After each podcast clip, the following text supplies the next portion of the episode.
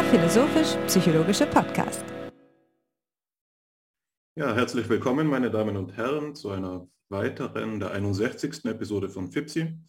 Mein Name ist Hannes Wendler und ich bin froh, wie immer dich, Alexander, Alexander Wendt, als meinen Freund und Co-Host hier an meiner Seite begrüßen zu dürfen. Guten Morgen, Hannes. Es ist schön, mit dir zu sprechen über das Internet wie gewohnt. Jetzt, da du in der Ferne bist, äh, sehen wir uns nicht mehr so häufig. Wir wenden uns heute einmal wieder an ein Thema, bei dem wir uns nicht ganz so sicher sind. Es ist das Thema der Ethik in einem weiteren Sinne und deswegen ist es ganz besonders gut, dass wir Verstärkung dabei haben. Und zwar begrüßen wir Peter Kügler zum zweiten Mal in unserer Runde. Herzlich willkommen. Hallo, ich begrüße Sie beide. Schön, dass ich wieder dabei sein darf.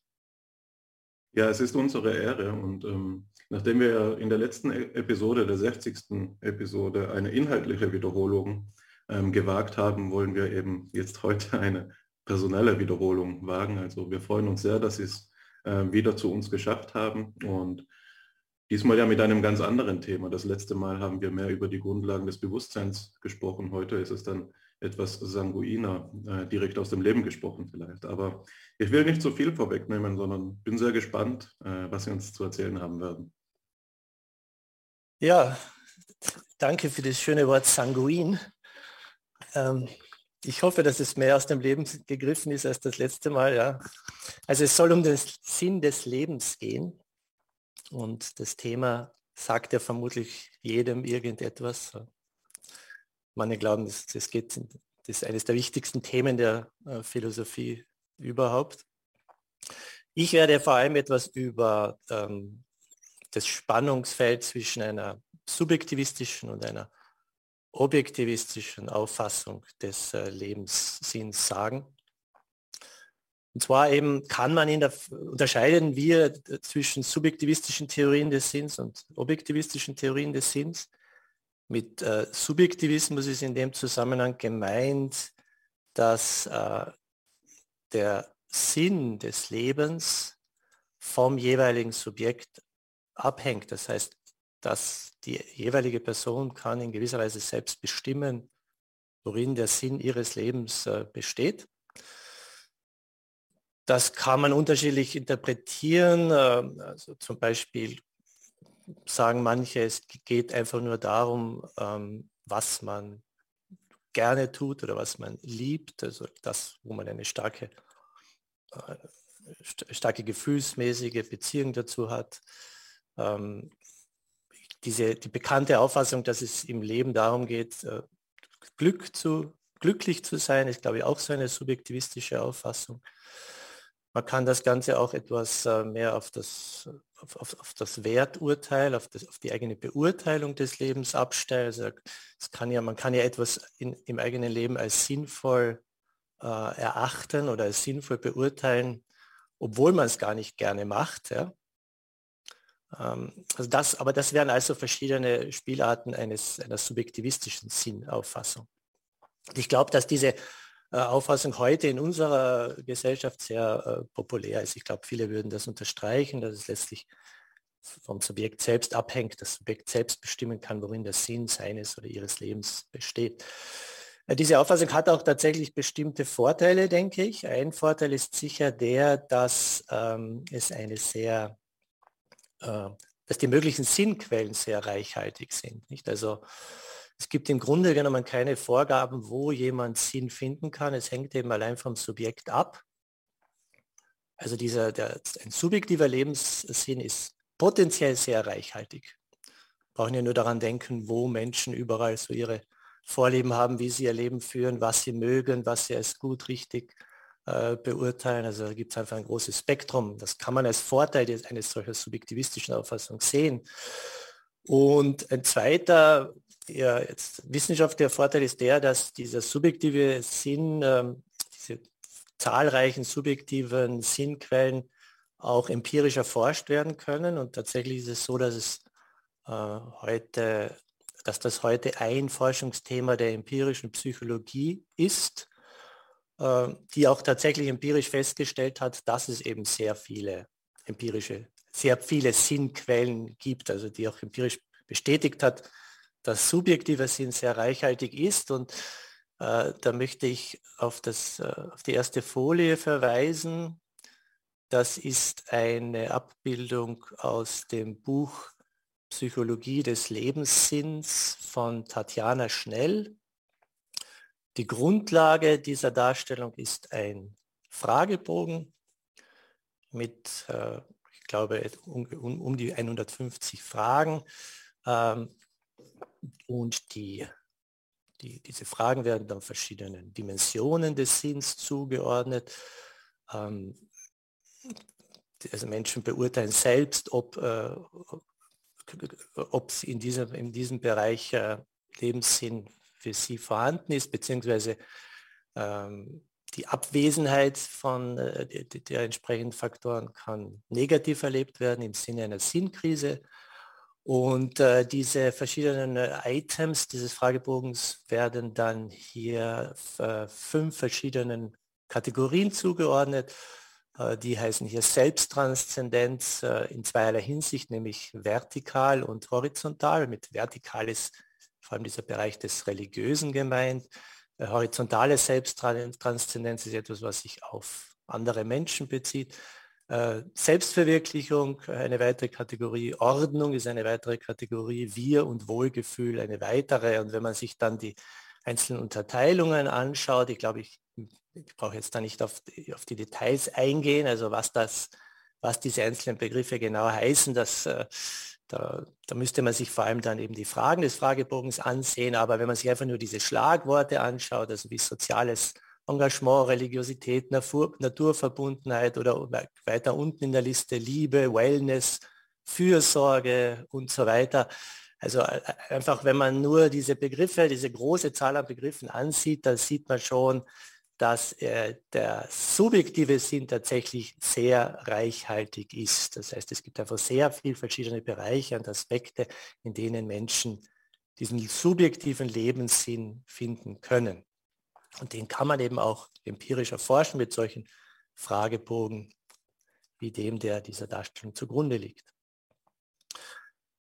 Ja, gut, das ist also der Subjektivismus. Ähm, es gibt allerdings klassische Einwände gegen den Subjektivismus in der Philosophie. Es, sind, es ist eigentlich ein Einwand, der in zwei verschiedene äh, Aspekte äh, unter, unterteilt werden kann. Der erste Einwand ist der, dass äh, eben gerade wegen dieser Reichhaltigkeit der möglichen Sinnquellen im Subjektivismus auch ganz triviale Aktivitäten im Prinzip sinnstiftend sein können. Ähm, also beispielsweise, man könnte sich vorstellen, dass, stellen wir uns einen Menschen vor, der genug Geld hat, vielleicht geerbt hat, dass er oder sie sich nicht um, sein, um seinen Lebensunterhalt kümmern muss und sein ganzes Leben damit verbringt, Computer zu spielen. Ja. Oder sein ganzes Leben damit verbringt, äh, TikTok-Videos anzuschauen oder eine Sammlung von Bierdeckeln anlegt oder äh, eine Sammlung von Sexualpartnern anlegt und so weiter. Äh, natürlich, da stellt sich jetzt die, die, psychologische Frage, ob das tatsächlich äh, erfüllend sein kann, also ob Menschen tatsächlich in solchen, äh, allein in solchen Aktivitäten Sinn finden können. Das ist die psychologische Seite. Ja das möchte ich jetzt nicht beurteilen, aber im Prinzip, im Prinzip ist es so, dass der Subjektivismus diese Möglichkeiten zulässt. Also im Prinzip ist es möglich, dass jemand einfach aus subjektiver Betrachtung ein sinnvolles Leben führt, weil er oder sie sein ganzes, sein, den ganzen Tag nur TikTok-Videos anschaut. Ja? Also das ist sozusagen der Trivialitätseinwand. Wie können solche trivialen Aktivitäten denn zum Sinn des Lebens beitragen? Und ich glaube, dieser Einwand ist weniger gravierend als der zweite. Und dieser zweite ist sozusagen eine Verstärkung dieses Trivialitätseinwandes, äh, denn nicht nur triviale, aber moralisch unbedenkliche Aktivitäten können sinnstiftend sein nach dem Subjektivismus, sondern auch unmoralische Aktivitäten. Also der Subjektivismus kann kann eigentlich nicht verhindern oder lässt es zu, dass, dass jemand äh, den Sinn des Lebens in äh, immoralischen Aktivitäten findet. Und ja, wie geht das, wie gehen Subjektivisten damit um? Eine Möglichkeit ist tatsächlich die, das einfach zu schlucken, also diese Konsequenz einfach zu schlucken und zu akzeptieren, dass auch ein unmoralisches Leben subjektiv sinnvoll sein kann. Und ein bekannter Subjektivist, der überhaupt ein sehr bekannter Moralphilosoph der Gegenwart ist, nämlich Harry Frankfurt, äh, der geht genau diesen Weg. Und äh, da verweise ich auf die nächste Folie. Das ist ein Zitat von Harry Frankfurt aus einem kurzen Text von ihm aus dem Jahr 2002, Reply to, to Susan Wolf. Also es ist eine Antwort auf, ein, auf, einen, auf, eine andere Philosophin, die sehr viel zum Sinn des Lebens geschrieben hat, nämlich Susan Wolf. Und ja, da, äh, da bestätigt äh, Frankfurt, dass er als Subjektivist einfach der Meinung ist, dass auch äh, ein unmoralisches Leben durchaus subjektiv sinnvoll sein kann. Und sein Beispiel dafür ist äh, das vielleicht das krasseste, das man sich vorstellen kann, nämlich Adolf Hitler. It is possible, I'm sorry to reveal, that immoral lives may be good to live. In my view, at least, the value to Hitler of living the life he chose would have been damaged by the immorality of that life only if morality was something that Hitler actually cared about or if the immorality of his life somehow had a damaging effect on other matters that he cared about. Mit anderen Worten, wenn jemand wie Hitler sich nicht darum kümmert, um die Immoralität seines Verhaltens, oder wenn er sie sogar aus seiner Sicht für, für moralisch richtig oder geboten hält, ja, dann, dann muss man einfach sagen, aus subjektiver Sicht ist das Leben von Hitler für Hitler selbst sinnvoll. Also das ist die, das ist die letzte, die, das ist die Konsequenz, die ein, ein, ein konsequenter Subjektivist wie Frankfurt ziehen muss. Nun, für die meisten äh, Philosophen und Philosophinnen allerdings, die diese, sich mit diesem Problem auseinandersetzen, scheint es so zu sein, dass sie nicht überzeugt sind von der Antwort von Harry Frankfurt, sondern die halten tatsächlich diesen Immoralitätseinwand oder könnte vielleicht sagen, diesen Hitler-Einwand für ein, tatsächlich für ein Argument gegen einen Subjektivismus. Das wiederum führt zur zweiten Gruppe von äh, philosophischen Theorien des Lebens, nämlich den objektivistischen Theorien. Äh, für einen Objektivisten, für eine Objektivistin äh, hängt der Sinn des Lebens nicht allein von den Gefühlen oder den Einstellungen des Urteils des Subjekts ab, sondern ein Subjekt kann sich im Prinzip irren in Bezug auf den Sinn des Lebens. Also das Subjekt kann im Prinzip der Meinung sein, dass sein oder ihr Leben sinnvoll ist. Tatsächlich ist es aber nicht so, weil das Leben objektiv vielleicht sinnlos ist. Ähm, da gibt es auch verschiedene Varianten. Es gibt verschiedene, ganz viele Vorschläge in der Philosophie aus objektivistischer Seite, worin der Sinn des Lebens dann aus objektiver Sicht besteht. Also es besteht da keine Einigkeit darüber, was dann dieser objektive Sinn des Lebens ist oder was ein Leben objektiv Sinn, äh, voll, äh, sinnvoll macht. Ich möchte nur auf ein Beispiel verweisen, auch ein äh, ein Philosoph, der in der gegenwärtigen Diskussion eine äh, große Rolle spielt. Das ist äh, Thaddeus Metz. aus, und ich habe hier ein paar Zitate aus seinem Buch Meaning in Life aus dem Jahr 2013. Und zwar ist Metz der Meinung, dass der objektive Sinn des Lebens etwas zu tun hat mit dem, was er als Fundamental Conditions of Human Existence bezeichnet. Ähm, und dies, was er damit meint, sind äh, Bedingungen der menschlichen Existenz that are largely responsible for many other conditions in a given domain. Also es geht darum, um bestimmte Bedingungen des menschlichen Lebens, die so grundlegend sind, dass sie, dass es ohne sie vieles andere im Leben gar nicht geben würde. Also beispielsweise, es, es, es geht um, um Verhältnisse und Bedingungen, um Eigenschaften des menschlichen Lebens, die, wenn die nicht vorhanden sind, dann könnte man vieles nicht machen, was man gern tut. Ja, ohne diese fundamentalen Bedingungen könnten wir uns jetzt nicht treffen und miteinander sprechen.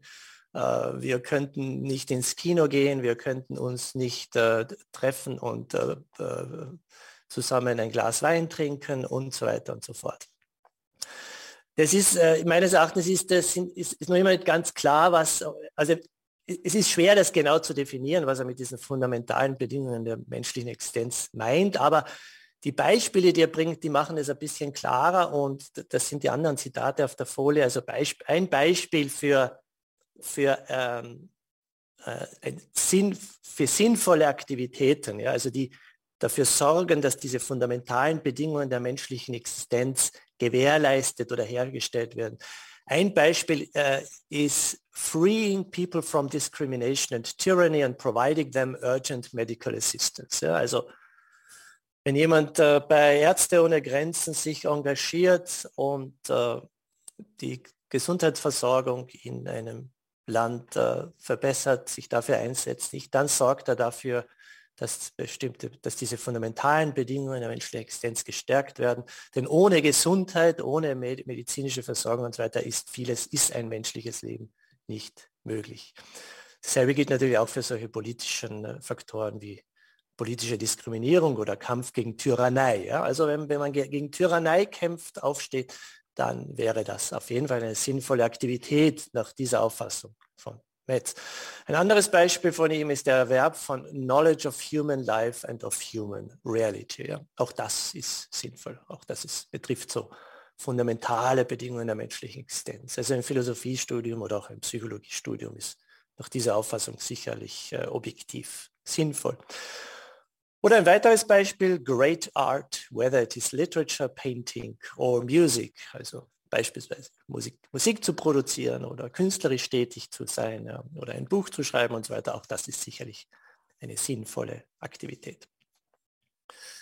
Also das ist e-, e-, ein Beispiel für eine, für, für eine wie man äh, einen solchen objektiven Sinn, also objektivistische Theorie des Lebenssinn auffassen kann. Ohne jetzt auf andere, auf Alternativen von objektivistischen Konzeptionen einzugehen, sieht man allerdings, glaube ich, schon an, diese, an dieser Auffassung von Metz, die ich jetzt kurz umrissen habe, die Nachteile einer solchen objektivistischen Position. Und da möchte ich, drei davon möchte ich nennen. Der erste Nachteil ist der, dass objektivistische Auffassungen häufig sehr hohe Ansprüche stellen. Ich glaube, das sieht man sehr schön an den Beispielen von Metz. Nicht? Also man muss große Kunst produzieren oder man muss äh, gegen Tyrannei kämpfen, um ein sinnvolles Leben zu führen. Äh, ganz typisch für objektivistische Auffassung ist eben, dass es bestimmte große Ziele gibt, die man erreichen muss. Und wenn man auf diese Ziele hinstrebt, nicht, dann, dann macht das macht ein sinnvolles Leben aus.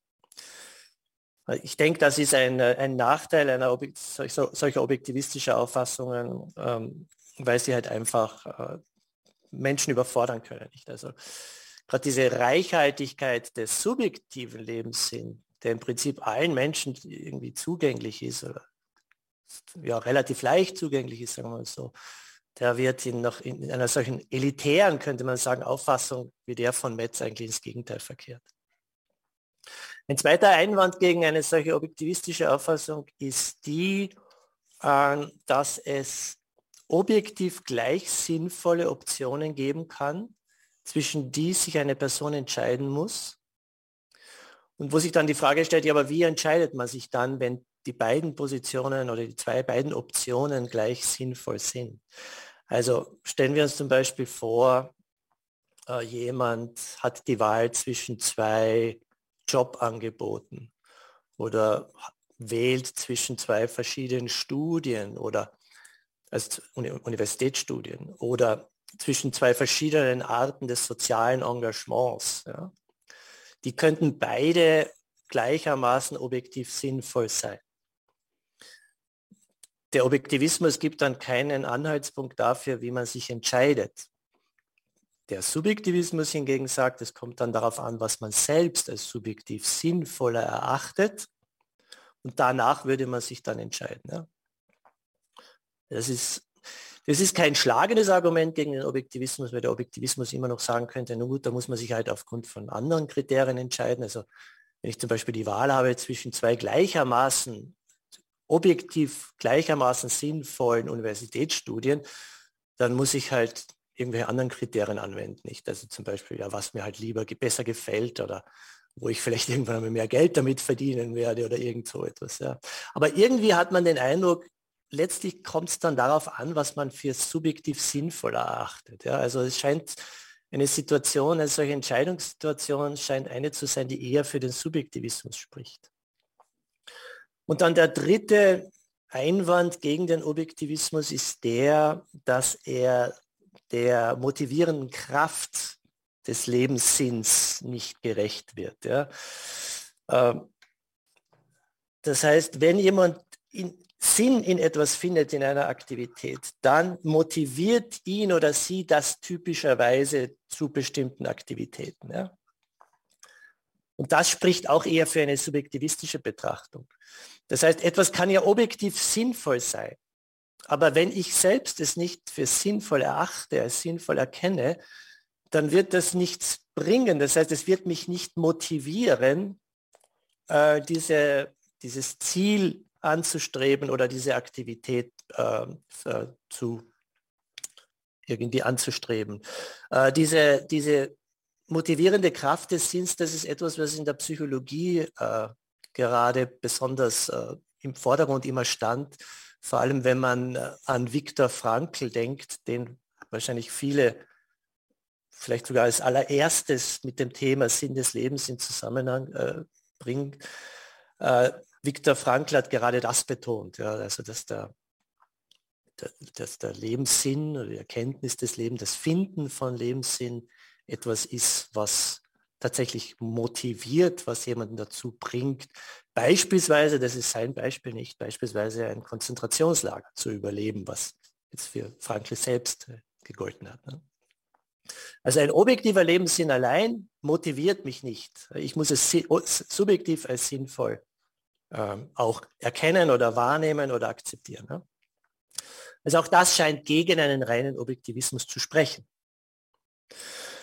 Naja, die Lösung dieser Probleme, also wir haben einerseits Einwände gegen den Subjektivismus, das ist dieser Trivialitätseinwand und der Immoralitäts- oder Hitler-Einwand. Wir haben andererseits Einwände gegen den reinen Objektivismus, dass er zu elitär ist, dass er keine Entscheidung zwischen objektiv gleich sinnvollen Optionen erlaubt und dass er die subjektive Motivation außer Acht lässt.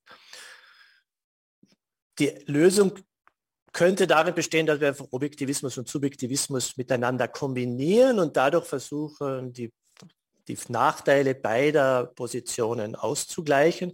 Und tatsächlich ist das ein Weg, den einige Philosophen und Philosophinnen wählen. Also es gibt so verschiedene Kombinationen von einer subjektivistischen und objektivistischen Perspektive. Die äh, vorhin schon erwähnte Susan Wolf, das ist die, auf die äh, Frankfurt reagiert in diesem Text, aus dem ich zitiert habe, die vertritt zum Beispiel so eine Position, ähm, so ein Slogan von ihr lautet, uh, Meaning arises in a person's life when subjective attraction meets objective attractiveness. Also Sinn, Lebenssinn geht daraus hervor, dass die subjektive Attraktion, also dass ich subjektiv von etwas angezogen bin, dass ich subjektiv etwas für sinnvoll achte, einhergeht mit objektiver Attraktivität, also mit objektiver Sinnhaftigkeit. Die beiden Faktoren müssen einfach zusammenkommen. Äh, ein zweiter Philosoph, der eine solche Kombination aus subjektivem und objektivem Standpunkt zumindest äh, zulässt oder vorschlägt, der glaube ich auch in der Öffentlichkeit recht bekannt ist, weil er so ein ja, man, man, findet viel von ihm auf YouTube und äh, im Internet. Das ist, äh, ich spreche von Julian Bergini. Ähm, in seinem Buch Der Sinn des Lebens äh, aus dem Jahr 2006, also die deutsche Übersetzung, Der Sinn des Lebens stand aus dem Jahr 2006, da schlägt er vor, dass man, um eben diesem Immoralitätseinwand, diesem Hitler-Einwand zu entgehen, dass man einfach Moralität, also eine, etwas Objektives, eine objektive Bedingung einfach zu einer, zum Subjektivismus hinzufügt und er schreibt da, ich habe argumentiert, gemeint ist also in diesem Buch, ich habe argumentiert, dass ein sinnvolles Dasein Wert für uns besitzen sollte. Und wenn es zusätzlich moralisch sein muss, brauchen wir das nur als Prämisse einzuführen. Anders ausgedrückt, dass das Leben einen Wert für den Betroffenen besitzt, reicht allein nicht aus, um es sinnvoll zu machen. Es muss auch moralisch sein. Also auch das ist eine Kombination von subjektiver Perspektive. Etwas ist für mich wertvoll, weil das reicht nicht aus, sondern es muss auch noch moralisch sein in einem objektiven Sinn. Und dann können wir natürlich sagen, ja, Hitlers Leben war objektiv nicht sinnvoll, weil es objektiv nicht moralisch war. Und daher kann man nicht von Sinnhaftigkeit dieses Lebens sprechen. Die objektive Bedingung ist nicht erfüllt. Ja, das scheint jetzt, also eine solche Kombination scheint, scheint also auf den ersten Blick alle Probleme zu lösen. Es gibt da allerdings noch einen Punkt zu beachten, nämlich die Frage, die jetzt vielleicht Ihnen eh schon auch auf den Lippen drängt, nämlich was ist mit objektiv eigentlich gemeint, nicht? Was meine ich, wenn ich sage, dass äh, etwas objektiv wertvoll ist, dass etwas objektiv sinnvoll ist oder dass ein moralisches Urteil objektiv gilt und so weiter? Ähm, naja, da gibt es zumindest, da gibt es zwei große Positionen, zwei zwei Möglichkeiten, das zu sehen. Die eine ist eine realistische, eine wertrealistische. Also das ist die Auffassung, dass etwas objektiv wertvoll ist, vollkommen unabhängig davon, ob irgendein Mensch es für wertvoll erachtet. Also nach dieser wertrealistischen Deutung von Objektivität könnten sich im Prinzip alle Menschen irren hinsichtlich des Wertes einer bestimmten Aktivität. Das ist natürlich die Frage, wie man einen solchen sehr starken Wertrealismus begründet. Er wird sehr oft religiös begründet. Das heißt, der, die Objektivität von Werten und damit auch des Sinns des Lebens wird dann begründet durch äh, göttliche Urteile, die göttliche Beurteilung des äh, Lebenssinns. Gut, das müssen wir ausklammern, denn Gott sollte in der Philosophie keine Rolle spielen. Es gibt aber auch Philosophen, die einen solchen Wertrealismus äh, vertreten, ohne jetzt äh, das Ganze religiös zu deuten. Also die sind einfach der Meinung, es gibt halt einfach objektive Werte. Ja, die existieren in irgendeiner Form in der Wirklichkeit. Wir können sie erkennen oder nicht, wir können sie missverstehen, aber sie existieren wirklich in diesem starken, realistischen Sinn objektiv. Und diese wertrealistische Position ist aus verschiedenen Gründen höchst problematisch. Äh, wie jeder weiß, der sich mit Ethik und Metaethik beschäftigt, diese objektiven Werte haben einen obskuren ontologischen Status. Das heißt, man weiß aber nicht, in welcher Form existieren sie in der Wirklichkeit. Nicht? Sie sind nichts Physisches, sie sind nichts Geistiges. In welcher Form existieren sie dann? Falls sie existieren, wie erkennen wir sie eigentlich? Also was für, haben wir ein Sinnesorgan dafür? Also, oder was, also was für eine kognitive Fähigkeit besitzen wir, um diese Werte zu erkennen? Wie gehen wir dann mit den kulturellen Unterschieden in Bezug auf diese Werte um? Nicht wir alle wissen, dass es dass Werte in verschiedenen Kulturen unterschiedlich sein können. Äh, in einer Kultur, sagen wir bei den Azteken, wo Menschenopfer äh, vorgekommen sind, äh, galten offenbar in Bezug auf die Tötung von Menschen andere Wertmaßstäbe als in, in unserer Kultur. Nach wertrealistischer Auffassung müssen entweder die Azteken oder wir falsch liegen. Ne? Aber äh, wie Warum liegen die Azteken falsch? Also sind sie blind für die objektiv existierenden Werte und wie lässt sich diese Wertblindheit dann wieder erkennen, nicht? Also, äh, verstehen? Also. Und als letztes dann schließlich die verschiedenen Unterschiede, äh, beziehungsweise generell unsere, äh, unsere normativen Einstellungen, unsere Dispositionen, unsere Werthaltungen, die wir besitzen die können wir erklären, glaube ich, ohne irgendwie auf solche objektiven Werte äh, Bezug zu nehmen. Das heißt, wir haben unsere Werthaltungen, weil wir zum Beispiel bestimmte biologische Dispositionen besitzen. Das heißt, die biologische Evolution hat uns eine bestimmte Richtung geformt. Wir werden erzogen, wir erfahren soziale Prägungen und so weiter. Das alles erklärt, glaube ich, warum wir, warum jeder Einzelne von uns bestimmte Werthaltungen hat. Wir brauchen also nicht diese Annahme von objektiv real existierenden Werten, um zu erklären, warum wir unsere Werthaltungen haben. Also ich glaube, dass man dies, dieser Wertrealismus, der ist einfach eine zu problematische Position, als dass wir sie tatsächlich akzeptieren können. Wir können also den, den, den Objektivismus in Bezug auf den Lebenssinn nicht in dieser starken Weise deuten. Dann bleibt nur eine nicht realistische Auffassung von Objektivität übrig. Und damit ist gemeint, dass es so etwas wie kulturelle Standards gibt, dass, dass äh, Werte, moralische Werte, andere Werte, aber auch Werte, die eben mit dem Lebenssinn im Zusammenhang stehen, in einer Kultur verankert sind, kulturell vorgegeben sind. Sie sind in dem Sinn objektiv, dass sie eben nicht vom Individuum abhängen, so, aber sie hängen eben von der jeweiligen Gesellschaft bzw. von der jeweiligen Kultur ab. Man könnte auch sagen, das ist eine Art intersubjektive äh, Auffassung von Objektivität, da könnte man jetzt viel mehr darüber sagen, wie diese Werte dann in einer Kultur verankert sind.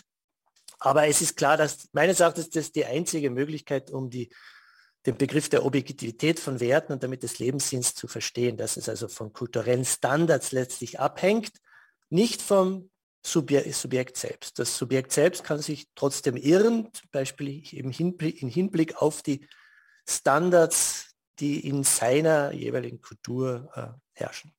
Das führt aber automatisch zu einem Kulturrelativismus. Das heißt, wir müssen dann akzeptieren, dass es eben in verschiedenen Kulturen, ich habe schon die Azteken als Beispiel gebracht, dass es da verschiedene Maßstäbe gibt. Also es führt auf sofort zu einer kulturrelativistischen Auffassung von Moralität und damit auch von des Lebenssinns.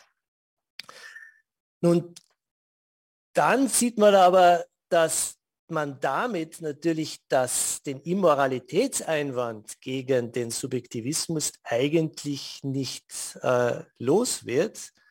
Denn wir müssten dann ja sagen, dass beispielsweise das Verhalten von Hitler nur in Bezug auf bestimmte Normen und Standards moralisch falsch war, aber in Bezug auf andere nicht so beurteilt werden kann. Also wenn wir zum Beispiel von einer, von einer nationalsozialistischen Moral sprechen wollen, dann müssen wir sagen, dass natürlich nach den Maßstäben einer nationalsozialistischen Moral äh, man nicht sagen kann, dass das Leben von Hitler äh, objektiv sinnlos war. Ganz im Gegenteil. Nach, nach, einer sol nach solchen Maßstäben war natürlich das Leben von Hitler, Hitler ebenfalls objektiv sinnvoll, aber eben objektiv im Sinne, in, dies, in diesem kulturrelativistischen Sinn. Es war natürlich nicht objektiv sinnvoll, auf der Grundlage einer, sagen wir, humanistischen Moral, die das Wohlergehen und die freie Entfaltung jedes Menschen ähm, zum Ziel äh, hat. Es war nicht moralisch, äh, es war nicht moralisch und damit auch nicht objektiv sinnvoll auf Grundlage einer christlichen Moral beispielsweise was auch immer das sein mag, weil es gibt ja verschiedene christliche Moralen, aber wenn wir eine, sagen wir, eine radikale christliche Gewaltlosigkeit zum Beispiel äh, sehen, äh, äh, äh da identifizieren würden, dann können wir das aus, müssten wir sagen, auch aus Sicht einer solchen Moral natürlich äh, war das Leben von Hitler nicht moralisch und damit nicht objektiv sinnvoll. Ja, also um zum Schluss zu kommen, wir haben also drei Möglichkeiten. Wir haben den Subjektivismus, wir haben den Objektivismus beziehungsweise eine Kombination von Subjektivismus und Objektivismus. Und den Objektivismus kann man jetzt in diesem starken realistischen Sinn verstehen. Der würde das Problem lösen, den, das, das, den Hitler-Einwand, äh, das Problem des Hitler-Einwands lösen. Wenn nach einer solchen starken Interpretation von Objektivität wäre natürlich das Leben von Hitler nicht objektiv sinnvoll gewesen. Aber die, diese starke Interpretation von Objektivität halte ich für extrem problematisch aus verschiedenen Gründen, die ich angeführt habe. Es bleibt also nur diese schwächere kulturrelativistische Auffassung von Objektivität, aber diese Auffassung kann einfach den Hitler-Einwand nicht äh, begegnen. Das heißt, dieses Problem, dass auch ein immoralisches Leben objektiv sinnvoll ist, dieser Einwand, diesen Einwand werden wir dadurch nicht los. Das heißt, wir sind eigentlich jetzt bei einem Dilemma. Der Objektivismus hat sich nicht bewährt. Der Subjektivismus erlaubt auch triviale und immoralische Sinnquellen. Was machen wir jetzt? Ich, mein Vorschlag, den ich jetzt gerne auch zur Diskussion äh, stellen würde, wäre der, dass wir diese objektive Perspektive einfach völlig aus unserem Denken streichen. Das heißt, wir sollten einfach aufhören, den Begriff Sinn des Lebens als einen normativen Begriff zu verwenden. Das heißt, als einen Begriff, bei dem es darum geht, das Leben eines Menschen aus einer vermeintlich objektiven Perspektive zu bewerten. Das ist natürlich eine Sichtweise, die in der Philosophie sehr alt ist. Die geht natürlich auf die Antike zurück wo die Frage gestellt wurde von Philosophen wie Platon und insbesondere Aristoteles nicht, was macht ein gutes Leben aus? Was macht ein wertvolles Leben aus? Und gemeint war damit nicht ein aus subjektiver Perspektive wertvolles Leben, sondern eines eben, das in irgendeiner, aufgrund irgendeiner philosophischen Theorie äh, wertvoll ist, ein Leben, das objektiv wertvoll ist, nicht allein aus subjektiver Perspektive. Ich glaube, dass diese ganze Betrachtungsweise verfehlt ist. Wir sollten einfach aufhören, vom, von einem objektiven Sinn des Lebens, vom Sinn des Lebens in einem normativen Sinn dieses Wortes, dieses Begriffs zu sprechen. Das Einzige, was übrig bleibt, ist, glaube ich, der, äh, ein deskriptives Begriff des Sinns des Lebens, wie eben zum Beispiel in der Psychologie verwendet wird. Das heißt, wir können wie in der Psychologie äh, versuchen zu beschreiben, wie Menschen Sinn in ihrem Leben finden, was für sie sinnvoll ist. Aber wir sollten uns nicht aus philosophischer Perspektive dazu ausschwingen, das dann zu beurteilen und zu sagen, ja, aber objektiv sinnvoll ist das und objektiv nicht sinnvoll ist etwas anderes. Die ganze Perspektive sollten wir, glaube ich, nicht mehr äh, einnehmen, sondern einfach uns auf diese deskriptive Seite äh, schlagen. Und das gilt natürlich auch für diese kulturrelativistische Deutung von Objektivität, denn letztlich ist ja auch das nichts anderes als eine deskriptive Sichtweise. Ne? Wir, wir sagen, wir können einfach nur sagen, dass auf in einer bestimmten Kultur oder aufgrund der jeweiligen in einer bestimmten Kultur geltenden moralischen Prinzipien bestimmte Lebensweisen als sinnvoll gelten und andere wiederum nicht, nicht. Auch das ist eine, letztlich nur eine Beschreibung dessen, welche Maßstäbe in einer Kultur gelten. Aber uns sozusagen auf eine höhere Ebene zu begeben und zu versuchen, das irgendwie in einem stärkeren Sinn objektiv zu bewerten, glaube damit sollten wir ganz einfach aufhören. Das ist eine Möglichkeit, das ist ein Vorschlag, den ich hier gerne mit Ihnen besprechen würde, wenn Sie einverstanden sind. Ich bedanke mich bei Ihnen ganz herzlich für diese hervorragende Einleitung, bei der ich hervorheben möchte, wie wichtig es ist, dass wir als Philosophinnen und Philosophen gegenüber solchen Themen, die polarisieren können, die sanguinisch sind, einen sachlichen Blick behalten, die Alternativen vor Augen führen, Argumente und Gegenargumente für alle Perspektiven ähm, auflisten, auch wenn wir uns ihnen persönlich nicht ähm, zugeneigt fühlen. Äh, und deswegen mag es vielleicht auch so scheinen, als ob wir zu diesem sanguinischen, lebendigen Thema einen etwas kalten Blick entwickeln und auch äh, Beispiele wie dasjenige Adolf Hitlers mit so einer Sachlichkeit verhandeln, die doch in Anbetracht dessen, was in der Geschichte vorgefallen ist, vielleicht auf den ersten Blick aus der Intuition heraus nicht gerechtfertigt zu sein scheint, aber sie ist wahrscheinlich die einzige gerechtfertigte Art und Weise, damit umzugehen, insofern als es sich um eine Abstraktion handelt, ähm, die versucht, das Ganze aus einer Metaperspektive zu betrachten. Und genau deswegen will ich auf dieser Perspektive ähm, auch jetzt selbst beharren. Ich möchte bei ihr bleiben und werde vielleicht ein paar Dinge, die Sie gesagt haben, rekapitulieren, ähm, aber auch in eigenen Worten darstellen, um den Sachverhalt aus meiner Perspektive zu ergänzen, ein, äh, eine Triangulation vorzunehmen. Wenn ich dieses Wort höre, Lebenssinn, dann scheint es mir so zu sein, als gibt es hier ein grundsätzliches, äh, die Gefahr eines grundsätzlichen Missverständnisses, die man einnehmen kann. Entweder ist es so, der Lebenssinn ist überhaupt etwas, also etwas zum Beispiel Erhabenes, etwas Großes, etwas Wertvolles, etwas, was wir sagen, das ist doch auch ähm, die, die Spitze und die Krönung eines jeden menschlichen Lebens. Und jetzt verhandeln wir seine Genese und jetzt sagen wir, äh, Lebenssinn entsteht, indem wir uns höheren Maßstäben unterwerfen oder Lebenssinn entsteht, indem wir zum Beispiel ein individuelles, persönliches Narrativ entwickeln, für das auch das Briefmarkensammeln ähm, eine, äh, eine angemessene Genese sein kann. Und beides hat einen Anspruch auf äh, diesen Thron des Lebenssinns. Das ist also gewisserweise die Idee des Lebenssinnes statisch zu betrachten. Das ist der Lebenssinn schlechthin. Und dann verhandeln wir jetzt äh, so etwas wie, was ist die adäquate äh, Auffassung, um den, die Genese des Lebenssinns als dieses hochwertige äh, zu, zu bestimmen. Das ist die eine Seite. Äh, ich glaube, das ist eine Seite, die intuitiv einhergeht, wenn man dieses Wort Lebenssinn pathetisch verwendet, emphatisch verwendet. Der Sinn des gesamten Lebens, das, worauf es im Leben ankommt. Aber was wir, glaube ich, und das ist die zweite Perspektive, hier tatsächlich machen, ist vielmehr, dass wir äh, bestimmen, was dieses Wort überhaupt bedeuten kann. Was heißt von Lebenssinn zu sprechen?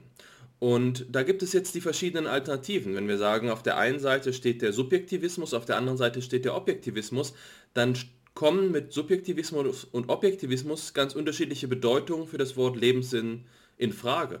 Wenn wir ähm, die subjektivistische Variante wählen, dann steht hinter Lebenssinn nicht etwa äh, die, diese normative Orthogonalität des, der, der, die Ordnung äh, des eigenen Lebens, der Platz des eigenen Lebens in einer Wertreihe, sondern es steht eher so etwas wie das gute Leben in einem äh, Sinne da, den man das eigene Werturteil nennen könnte oder vielleicht auch das erfüllte Leben in dem Sinne, wie es einem selbst vorkommt. Es ist also ein inhärent psychologischer Begriff, bei dem es darum geht, wie es einem vorkommt. Das ist diese subjektive Facette. Der Begriff Lebenssinn bedeutet da etwas anderes. Es bedeutet das Leben, wie es mir vorkommt. Und das bedeutet ja etwas ganz anderes, ähm, als dass es äh, das der Fall ist, wenn wir den Objektivismus zumindest probehalber einmal annehmen. Das will ich nochmal reformulieren und zwar ganz genau grammatisch, indem ich sage, man kann ja diese, äh, die, dieses Kompositum Lebenssinn ähm, auf zwei verschiedene Weisen auflösen. Einmal als Genitivus Subjektivus und einmal als Genitivus Objektivus. Als Genitivus Subjektivus würde man das etwa so übersetzen, der Sinn, der im Leben liegt. Und ähm, da muss man jetzt gut aufpassen, denn der grammatikalische Genitivus Subjektivus entspricht dem ähm, dem Objektivismus in der, in der Formulierung, äh, wie wir sie eben gehört haben. Und der Genitivus Objektivus, der grammatikalische Genitivus Objektivus wäre der Sinn, der dem Leben gegeben wird, der der Sinn, der dem Leben, verliehen wird. Also einmal liegt im Sinn, äh, im, im Leben überhaupt Sinn und das andere Mal ist es das Leben, dem der Sinn gegeben wird, dem der Sinn verliehen wird. Ähm, und zwar etwa dadurch, dass wir, ja, das ist dieses Beispiel, ähm, Briefmarken, eine Briefmarkensammlung anlegen. Das heißt, die Frage, die sich aus dieser Auflösung, dieser Begriffsfrage äh, für mich stellt, ist, was heißt denn überhaupt dann Sinn?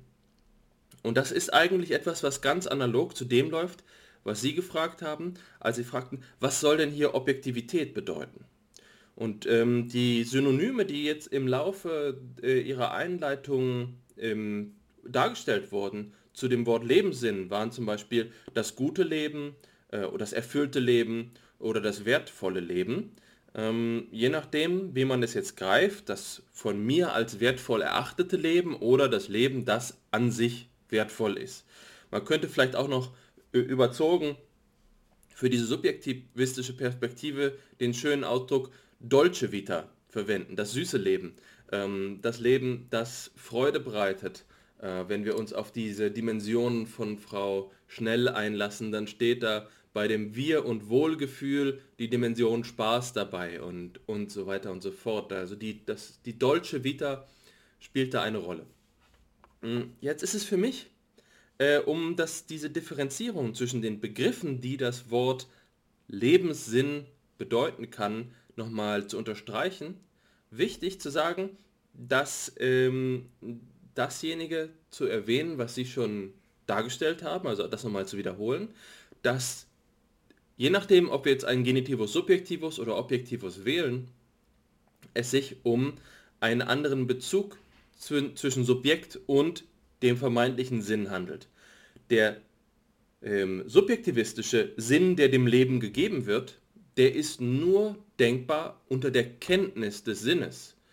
Es gibt keinen Sinn, wir, den wir unserem Leben geben, von dem wir keine Kenntnis haben. Das ist ein, äh, eine Sinnzuschreibung. Es ist eine Sinngenese, die von uns als Subjekt abhängig ist. Dann gibt es diese andere Seite, der Sinn, der im Leben liegt. Wir können auch unter dieser Vorstellung ein äh, sinnvolles Leben führen, ohne dass wir uns dessen bewusst sind. Man kann zum Beispiel etwas Gutes tun, was vielleicht wertvoll ist, objektiv wertvoll, obwohl es uns gar nicht klar ist. Ähm, das ist tatsächlich auch etwas, was wir als ein Beispiel mh, hm, bei Max Scheler finden, eine These, die mich immer fasziniert hat. Die Idee, dass Glückseligkeit ähm, nicht selbst das Ziel eines, ähm, einer Lebensführung sein kann. Also derjenige oder diejenige, die sich vornimmt, ein glückliches Leben zu führen, führen wird daran scheitern. Und zwar schlicht und ergreifend daraus, äh, deswegen, weil Glückseligkeit nicht ähm, oder, oder ein glückliches Leben nicht selbst ein, äh, ein Inhalt, ein Lebensinhalt ist, sondern das, was unserem Leben zukommt. Zum Beispiel ähm, wenn wir die äh, Briefmarkensammlung anlegen, dann ist es so, dass wir uns ganz auf Briefmarken konzentrieren. Was in unserem Leben eine Rolle spielt, sind Briefmarken. Und dass wir dann nebenbei auch noch glücklich werden, weil unser Leben mit den Briefmarken erfüllt ist, das ist etwas, äh, was sekundär hinzukommt. Wenn wir jetzt den ganzen Tag uns vornehmen, wie kann ich denn bloß glücklich sein? Mir geht es darum, das Glück zu erzeugen dann wird es uns nicht auffallen. Das ist jetzt also eine Problematik, die ich da herauskitzeln möchte. Äh, Sinn des Lebens in unterschiedlicher Bedeutung. Das eigene Leben als sinnvoll zu beurteilen, als subjektiver Akt. Ein Leben zu haben, das nach einer gewissen Ordnung strukturiert ist, eine Ordnung, die, ähm, die dem Ganzen äußerlich ist, äh, der subjektiven Perspektive äußerlich ist, ist diese andere Perspektive. Ähm, und das will ich nochmal beleuchten, indem ich das Wort Sinn hervorhebe, so wie ich es eben angedeutet habe. Ähm, bei Karl Friedrich Graumann gibt es eine Passage, in dem er mal fragt, was heißt denn überhaupt dieses Wort Sinn? Und da verwendet er die Metapher des Uhrzeigersinns, um zu sagen, was kann Sinn bedeuten. Und da sagt er, Sinn ist eine gerichtete Bewegung. Ähm, in dem Fall von dem Uhrzeigersinn. Eine Bewegung dem, des, auf dem Ziffernblatt und das Ziffernblatt stiftet gewisserweise die Ordnung, in der die Bewegung überhaupt Richtung annehmen kann. Ohne diese Ordnung könnte man nicht sagen, ob es eine Richtung gibt. Und ich glaube, das ist auch die Idee, ähm, die hier mitverhandelt werden muss, wenn wir über Normativität oder Nicht-Normativität sprechen. Die Frage, die sich mir letztlich stellt, ist die folgende. Wenn wir sagen, dass die objektivistische Position fragwürdig ist, weil sie eine Ordnung präsupponiert, weil sie unterstellt, dass es eine objektive, vielleicht sogar absolute Gestalt gibt, nach der klar gesagt werden kann, was besser und was schlechter ist. Wie ist das denn bei einer, ähm, einer subjektiven Sinnzuschreibung? Kann das tatsächlich erfolgen, ohne den Anspruch auf Normativität zu erheben? Ähm, das ist für mich die Problematik, die sich mit dem, ähm, mit dem Wertrelativismus ähm, ergibt. Der, das Problem was ich sehe, ist, wenn ich dem Briefmarkensammeln zuschreibe, dass es mein Leben erfüllt, wenn es mir so vorkommt, als sei das der Sinn meines Lebens. Nach welchem Kriterium kann ich das denn überhaupt machen? wenn dieses Kriterium selbst nicht mit einem Anspruch verbunden sein soll. Und jetzt könnte man sagen, na klar, das ist in Ordnung, ähm, dieser Anspruch ist eben nur subjektiv. Dann frage ich mich, wie kann denn subjektiver, äh, so ein subjektiver Anspruch formuliert werden, ohne dass er mit dem Anspruch auftritt, selbst eine Ordnung zu sein? Selbst wenn diese Ordnung, und das ist wieder eine Formulierung von Max Scheler, an sich für mich ist. Das heißt, sie gilt es ist eben die Ordnung meines Lebens und ich beanspruche damit nicht, andere Leben mitbeurteilen zu können. Aber es ist doch so, dass ich sage, unter den Voraussetzungen meines eigenen Lebens, meiner eigenen Biografie, meiner Persönlichkeit, dem, was in meinem Leben äh, geschehen ist, ist genau dieses das Richtige. Ähm, aber dieses Richtige, das kann ich mir, glaube ich, nicht aussuchen.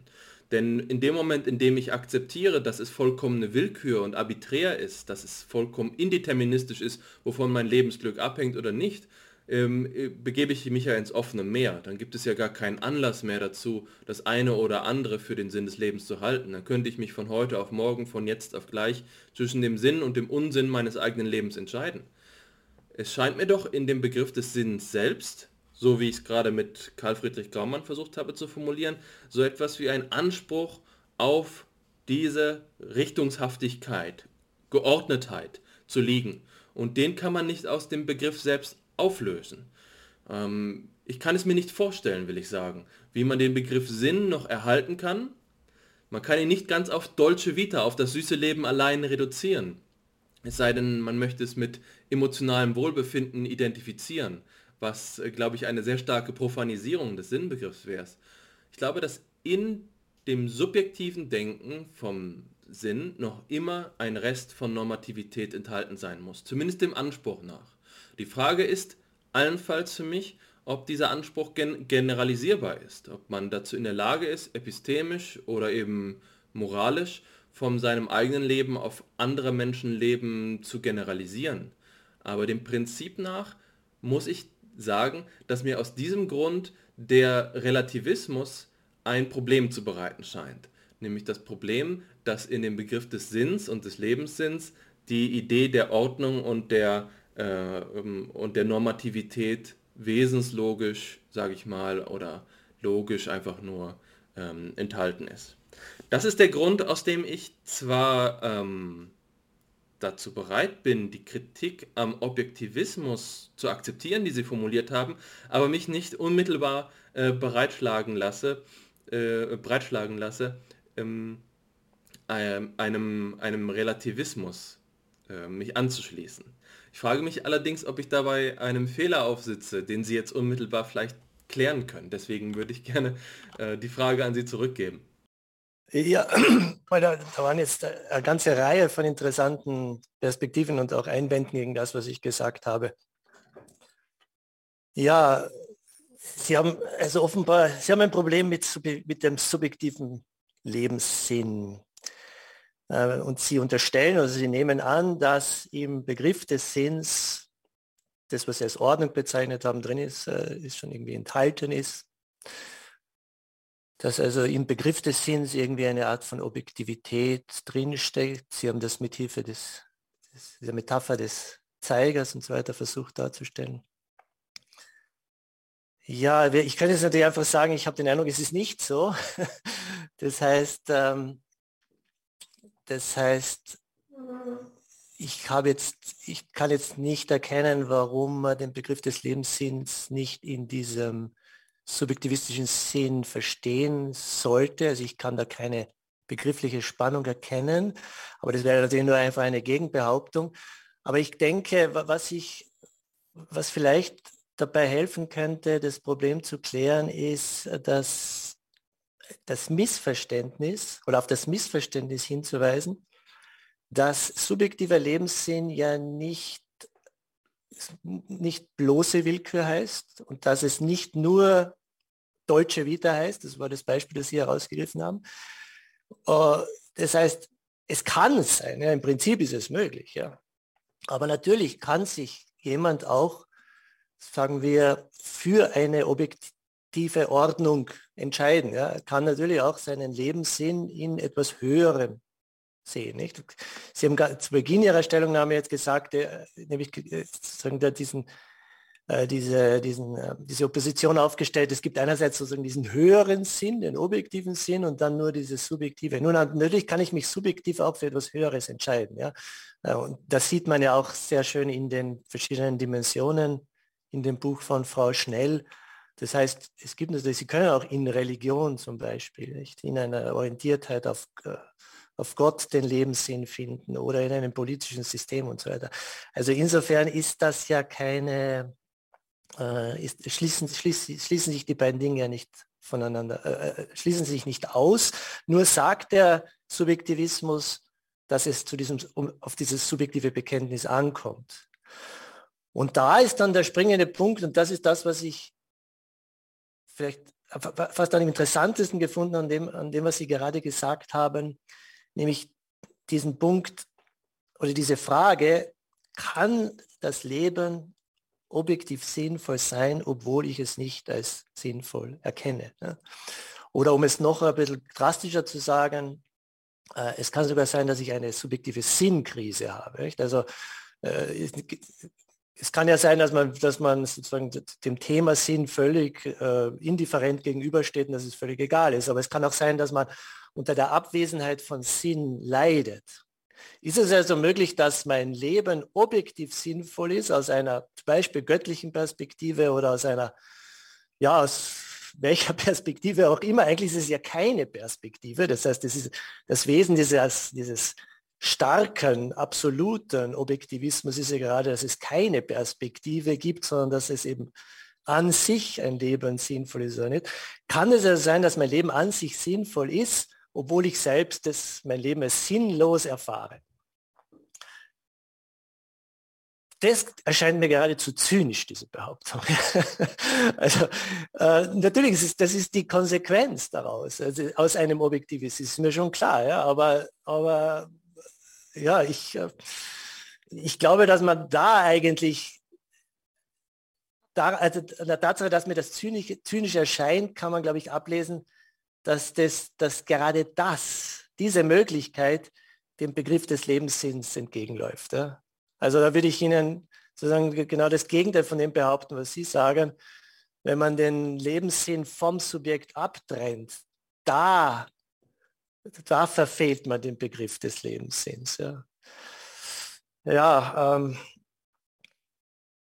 ja, vielleicht ist das, die, das ist vielleicht die Antwort darauf. Ähm, was ich auch noch zu diesem Gerichtetsein des Sinns vielleicht noch auch noch hinzufügen möchte, da steckt natürlich auch eine bestimmte Auffassung darin, nämlich das Gerichtetsein auf ein Ziel, das zu, äh, an das, das ich anstrebe. Ja?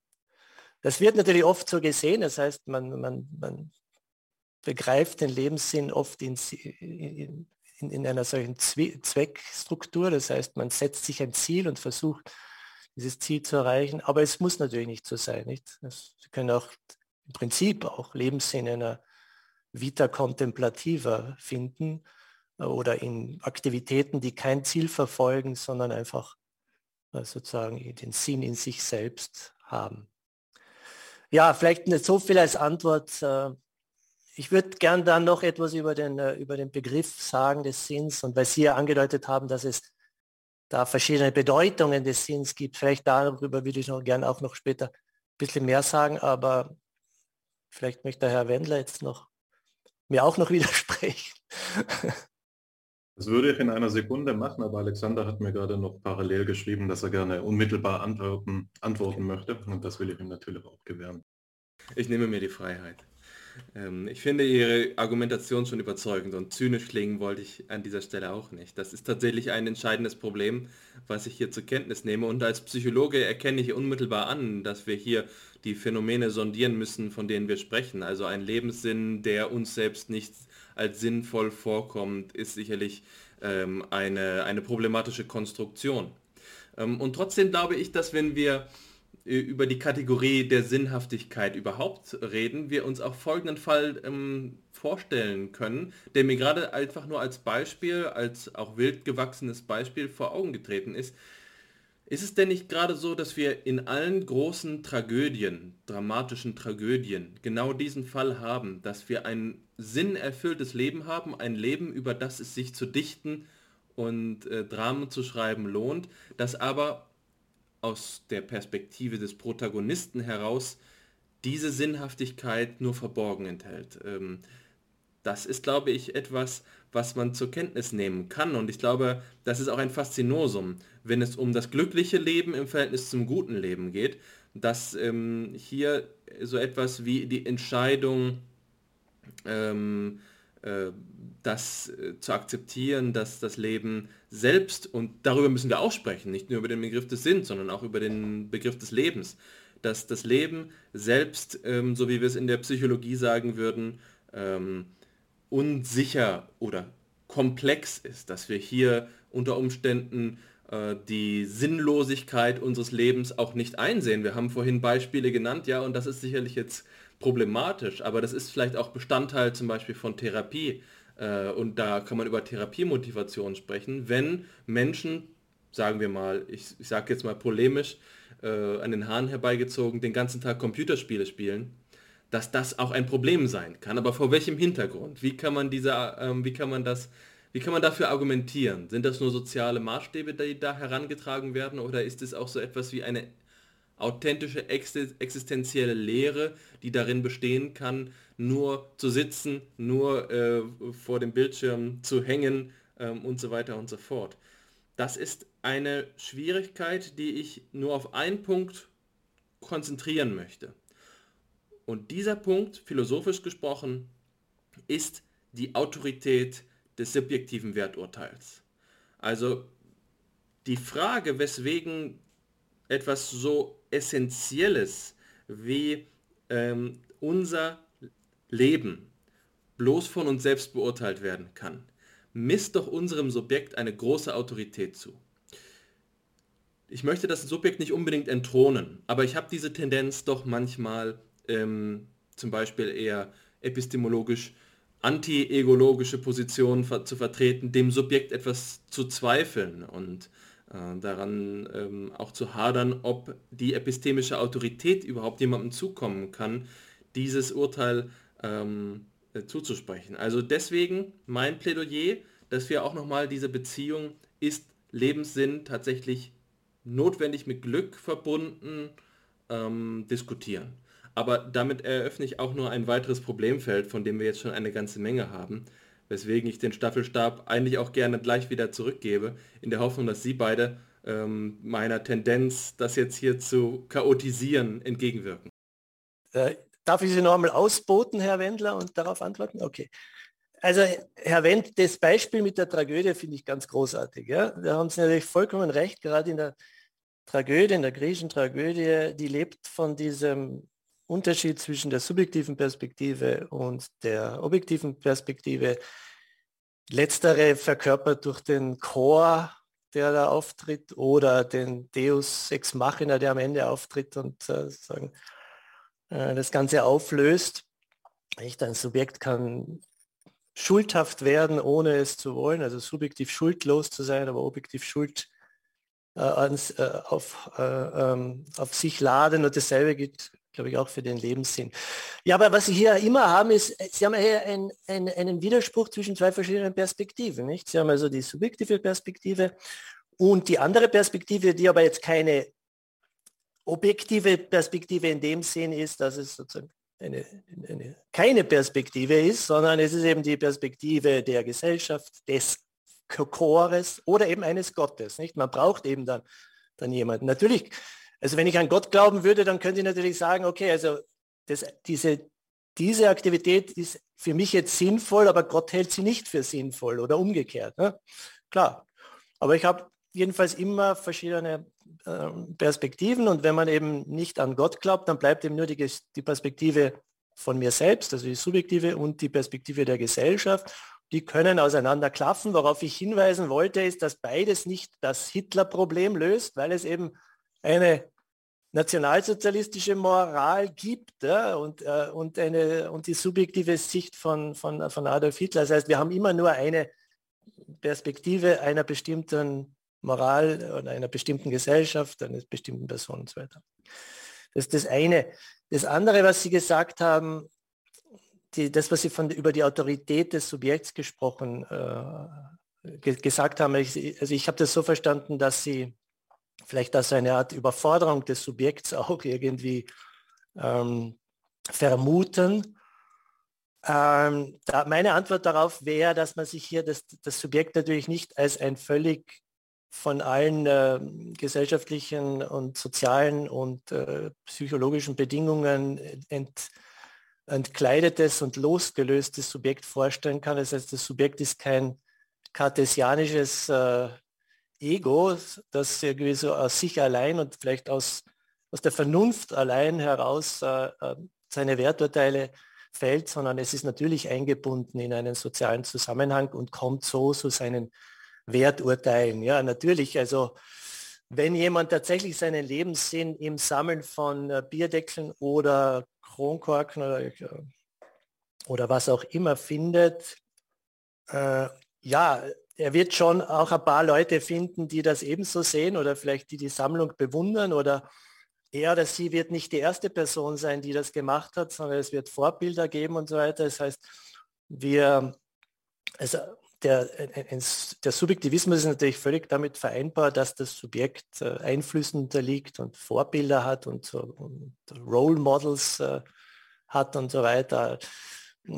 Aber es bleibt eben ein Subjektivismus. Nicht? Also am, am Ende liegt es dann am Subjekt, wie es, wie diese Urteile dann auch immer zustande kommen. Insofern würde ich jetzt Ihren Einwand, finde ich jetzt Ihren Einwand nicht so berechtigt, weil, weil ich mit Subjekt eigentlich nicht so ein so losgelöstes Subjekt meine. Es kann natürlich sein, es, ist, es hängt letztlich davon ab, sozusagen, wie, wie unabhängig ein, ein, ein Mensch ist. Kein Mensch ist vollkommen unabhängig, ist klar, nicht? Aber natürlich im Extremfall kann ein Mensch äh, sich vollkommen gegen die Normen und Werte seiner Zeit stellen. Ja. Ist auch schon vorgekommen. Nicht? Das sind oft Personen, die wir besonders bewundern und wo wir eben die Sinnhaftigkeit des Tuns gerade darin sehen, dass sich jemand gegen seine Zeit, gegen seine Gesellschaft stellt, weil er oder sie da auf zur Auffassung gelangt hat, dass das nicht seine oder ihre Normen sind und dass man äh, eben da Widerstand leisten muss. Ne? Das ist auch möglich, aber auch solche Menschen hatten meistens irgendwelche Vor Vorbilder. Nicht? Auch, auch Mahatma Gandhi hat irgendwelche Einflüsse und Vorbilder gehabt, äh, der Gewaltlosigkeit beispielsweise. Ja, ähm, einen Punkt wollte ich noch sagen, Herr Wendt, äh, und zwar, weil Sie gemeint haben, wir haben es hier mit verschiedenen Bedeutungen des Begriffs Lebenssinn zu tun. Ja, man könnte natürlich sagen, ein Subjektivist versteht den Begriff des Lebenssinns anders als ein Objektivist. Das ist richtig und falsch zugleich, würde ich sagen. Also der, mit Sinn des Lebens ist gemeint letztlich äh, dass es sich um ein wertvolles Leben handelt. Das heißt, ein, ein, ein, wertvolles Leben ist ein sinnvolles Leben. Das ist so, das ist die, die Auffassung, die hinter der ganzen Diskussion, auch wenn sie, oft, wenn sie oft nicht explizit genannt wird, so ausgedrückt wird, das steckt meistens dahinter. Deswegen spricht man dann eben auch von Wert und von wertvoll. Ja. Also ein sinnvolles Leben ist ein wertvolles. Die Frage ist eben nur, was macht den Wert aus? Ja. Und dann natürlich gibt es eben objektive Werthaftigkeit oder geht es um meine eigene Beurteilung des Wertes, ist der Wert etwas Objektives oder etwas Sinn, Subjektives. Und dann hat man natürlich so gesehen zwei verschiedene Begriffe des Lebenssinns. Aber das Gemeinsame ist, das, äh, ist dass, ein, dass es sich darum um ein wertvolles Handel, äh, Leben handelt, also um ein, Le um ein Leben, dass es sich lohnt zu leben, dass, äh, dass gelebt zu werden sich lohnt. Ja. Und dann ist eben nur die Frage, wer bestimmt, ob es sich lohnt. Ne? Und da unterscheidet sich dann Subjektivismus und Objektivismus. Also ich würde sagen, es ist auf einer höheren, abstrakteren Ebene derselbe Begriff, der damit gemeint ist, aber natürlich, weil man dann den, Bewert, den Begriff des Wertes unterschiedlich bestimmt, hat man in gewisser Weise dann zwei verschiedene Begriffe, da haben Sie schon recht. Ja. Ja, dann würde ich diese Gelegenheit ergreifen und mich im Gespräch ähm, dazuschalten.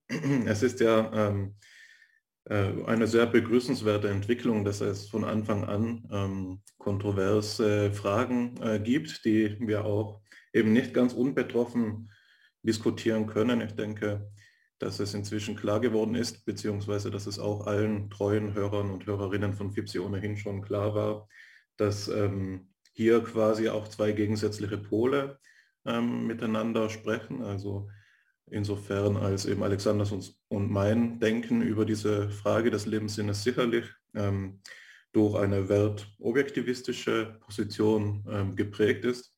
Aber ich glaube auch, dass eben die Art und Weise, wie jetzt diskutiert wurde, eben, dass so sachlich zugehört wurde und aufeinander eingegangen worden ist, ein gutes Beispiel dafür ist, was du, Alexander, vorhin angesprochen hast, nämlich dass die philosophische Diskussion hier auf einer anderen Ebene stattfindet. Also man kann schlussendlich nicht einer Meinung sein, aber dennoch ähm, sinnstiftend, sage ich jetzt mal, miteinander diskutieren. Und das steht dann im krassen Gegensatz zu solchen Erfahrungen, mit denen ich anekdotisch beginnen möchte, weil das mir meine Freundin gestern erzählt hat, wie man sie jetzt gerade äh, rückblickend auf die Ostertage vielleicht auch aus dem eigenen Leben kennen wird. Da hat sie gesagt, sie hat mit ähm, Personen äh, zu Abend gegessen, die sie eben nur zu Feiertagen sieht, konkret die Freundin des Opas. Und diese hätte gesagt, ja, das mit dem Vegetarismus und Veganismus, und meine Freundin ist Veganerin, ähm, das verstehe ich nicht und finde ich eigentlich blöd, aber erzähl doch mal, warum machst du das? Ne? Und da, da, sieht man eben diese Schwierigkeit, die dann auch darin liegt, wenn man ähm, selbst wenn man eine Bewertung nur subjektiv vornimmt, etwas für sich selbst nicht als sinnvoll erachtet, ist dann dieselbe schwierig oder eine, eine Schwierigkeit zu geben ähm, scheint, die eben darin besteht, den anderen nicht unter denselben Bewertungsmaßstab zu stellen, den man an sich selbst anlegt. Also selbst wenn diese ähm, ja, Lebenspartnerin ähm, eine wertsubjektivistische Position einnehmen würde, würde ich sagen, ist diese anekdotische Situation eine, in der man sehen kann, dass das Ganze dann schnell mal absurd werden kann. Nicht wahr? Und selbst wenn sie Philosophin wäre und wir dann dazu geneigt wären zu sagen, sie ist, wie wir gerade eben hoffentlich, ähm, dazu in der Lage, ihre, ihr eigenes Werten einzuklammern und sich auf den Standpunkt des, des anderen einzulassen, dann glaube ich, ähm, gibt es eine Einfallstür für einen objektivistischen Zweifel, wenn man sagt, ähm, ja, aber was denkt sie dann in ihren eigenen vier Wänden oder in einem schwachen Moment? Ist es dann immer noch okay, dass jemand anderes das macht, was man für sich selbst als sinnlos oder sogar der Moral widerstreitend achtet? Also wenn diese Freundin, das, das ist ja rein hypothetisch jetzt, ne, alles Spekulation, wird diese Freundin dann ähm, vor dem Schlafengehen vielleicht nicht doch ein wenig Groll im Herzen hegen. Das ist da eine, eine Frage, eine Denkaufgabe, mit der ich eröffnen möchte. Aber jetzt ähm, weg vom Anekdotischen hin ähm, zur, zur äh, sachlichen Ebene unserer Diskussion.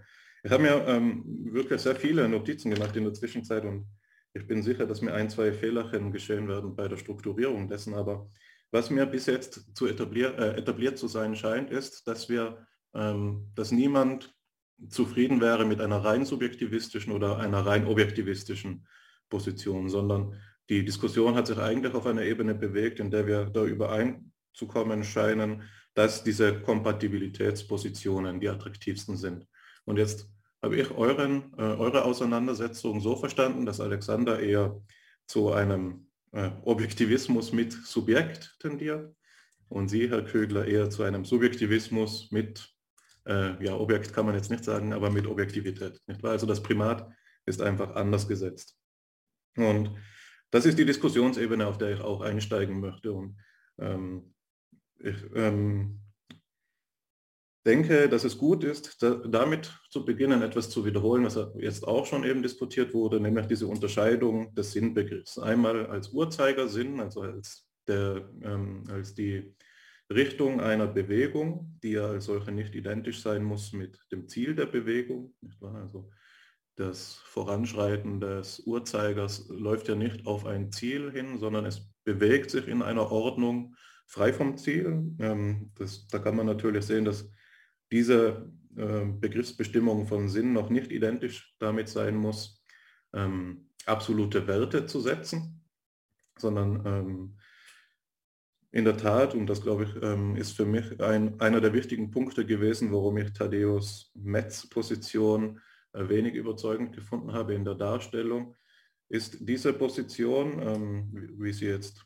Alexander Mikhail Friedrich Graumann argumentiert hat oder dargelegt hat, eine, in der man sehen kann, dass diese Annahme von ähm, absoluten Werten bei Metz vielleicht überspezifiziert äh, sein könnte. Also die Ebene, in der Werte postuliert werden, ist zu konkret. Ne? Also er sagt ja, das äh, Kunst schaffen und das, ähm, was war das andere, das, das Wissen erwerben. Also das sind ganz konkrete Handlungen, die man ähm, auf alltäglicher Basis sozusagen vollführen kann. Und der Referenzautor, den Alexander ja ins Feld geführt hat, Max Scheler, um das Ganze dann weiter zu illustrieren, ist jemand, der ist zwar Wertobjektivist, ja auch Wertrealist, aber nicht auf der Ebene dieser konkreten Werte, sondern eben auf Ebene der sogenannten Wertsphären. Also wenn man, und diese Betrachtungsweise der Wertsphären bringt den zweiten Sinn von Sinn, nämlich Sinn als Bedeutung, ähm, zusammen mit diesem Sinn als Richtung. Bei Max Scheler ist das Ganze ja so, ähm, einfach nur um bei diesem Beispiel zu bleiben. Es gibt natürlich auch andere ähm, ja, wertobjektivistische Positionen, die in diesem Nahfeld stehen. Aber um bei Max Scheler zu bleiben, da gibt es eine Hierarchie von Wertsphären. Beispielsweise sind die, ähm, die sinnlichen Werte niedriger als die Nutzenwerte und die sind niedriger als die Lebenswerte und so weiter und so fort. Aber damit ist noch nicht gesagt, dass jemand, der eine Situation aus ähm, nach ökonomischen Maßstäben, immer äh, niedrig motiviert wäre, also durch niedrige Motive motiviert wäre, sondern auch dann eben in Situationen, in denen es, in denen es um Nutzenabwägung geht, ist eben ähm, das wertvoll, in dem der höhere Nutzen ähm, ja, erwirtschaftet wird, sage ich jetzt mal. Ne? Also es gibt wertvolles Handeln auf allen diesen Ebenen, aber trotzdem kann man aus dieser ähm, Wertsphärenbetrachtung Wertkonflikte ableiten. Beispielsweise jemand, der den eigenen ökonomischen Nutzen über die eigene Gesundheit wählt. Sagen wir, ein CEO, der am Tag 100 Milliarden Euro verdient, will sich nicht die notwendige Herztransplantation durchführen lassen, wegen dieses ökonomischen Verlusts einen Tag nicht zur Arbeit zu gehen, dann könnte man hier mit Scheler dennoch auf dieser konkreten Ebene sagen, es, äh, es wird ähm, nicht sinnvoll, nicht wertgeleitet gehandelt, aber nicht, weil jetzt ähm, der, der eine Wert, der ökonomische Nutzen, trivial wäre, sondern weil die Wertebenen vertauscht werden in dieser Handlungsweise. Und der technische Begriff dafür wäre eben Ressentiment. Aber äh, das führt zu weit. Also ich möchte auch ähm, noch einmal ähm, eine Lanze brechen eben für diese Betrachtungsrichtung von Max Scheler und den, Le äh, den Begriff des Lebenssinnes ergänzen. Scheler schlägt nämlich ähm, andere Begriffe vor, die vielleicht auch ähm, weiterführen können für unsere Diskussion. Und ich habe mir da schon ganz am Anfang, äh, eben als Sie noch vorgetragen haben, Herr Kügler, eine Passage rausgesucht aus dem Nachlassband von Max Scheler, wo es aus der Schrift Ordo Amoris und da geht es um ähm, die moralische Umwelt und das individuelle Schicksal.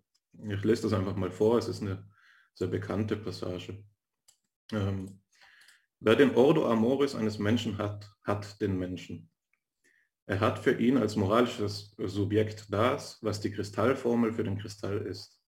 Er durchschaut den Menschen so weit, wie man einen Menschen durchschauen kann.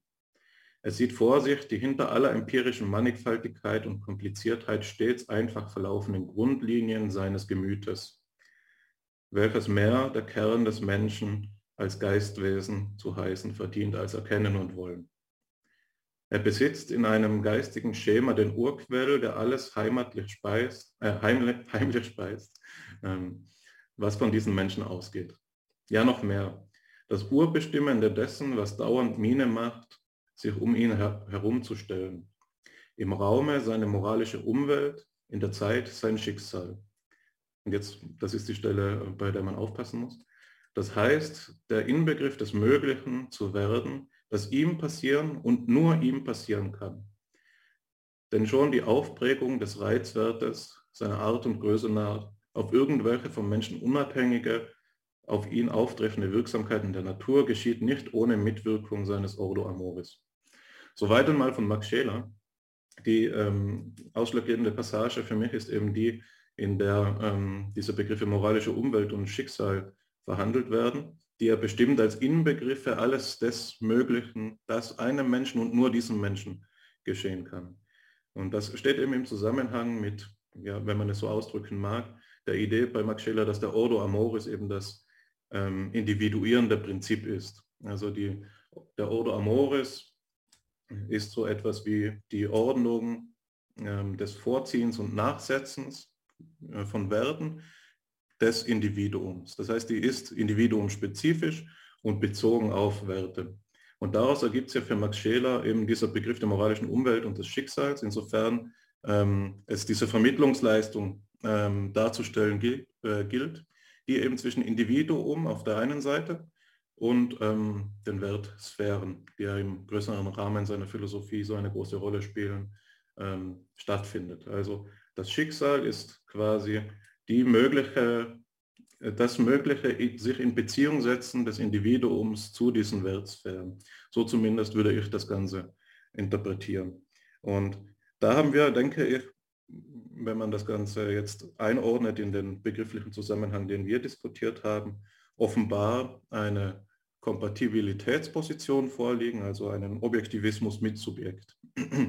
Und das Interessante ist hier, dass der Begriff der Subjektivität nicht unabhängig von dem zu denken ist, ähm, was gerade als objektiv angesetzt wird. Das heißt, die konkrete ähm, Widerspiegelung der objektiven Wertordnung im Subjekt ist das, was seine Individualität ausmacht. Das heißt, dieser Unterschied Subjektivität, Objektivität fällt zu einem gewissen Grad, was, glaube ich, ähm, der tiefere Sinn oder der systematische Sinn dieser Formel ist, die Alexander angebracht hat, dass es bei Max Scheler manchmal die Rede eben davon gibt, dass etwas an sich für mich ist. Gegeben meiner Lebenshistorie, gegeben meines Ordo Amoris, könnte man reformulieren, ist das, ähm, ist eine gegebene Handlung objektiv richtig. Ja, also so könnte man das Ganze darstellen und das ist eine Position, die ich ähm, für durchaus attraktiv halte, Natürlich bin ich bereit zuzugestehen, dass es da ein, ein Restquäntchen ähm, an, an ähm, ja, Intuition gibt. Nicht wahr? Der eine findet eben die Wertobjektivität intuitiv, der andere eher den, das, ähm, wie man es erlebt. Aber es ist doch eine Position, die auf eine Art und Weise dargestellt ist, die sie, glaube ich, kritikfähig macht. So, und jetzt ähm, will ich das Ganze noch einmal als letzten Argumentationsschritt, hier habe ich ja wirklich so viele Notizen, deswegen ist das Ganze schwierig, in Zusammenhang bringen mit ähm, dem, mit diesen verschiedenen Einwänden, die diskutiert wurden. Ich war gegen den Objektivismus, sprach ja der Elitismus-Einwand oder dass die Motivationskraft ähm, unbeachtet bleiben soll. Gegen den Subjektivismus sprach der ähm, Trivialitäts- oder der Moralitätseinwand. Und ich glaube, dass wir einen, einen Einwand in die Liste ergänzen können, der auch schon implizit eine Rolle gespielt hat, nämlich den Pathologitäts- oder Pathologie-Einwand.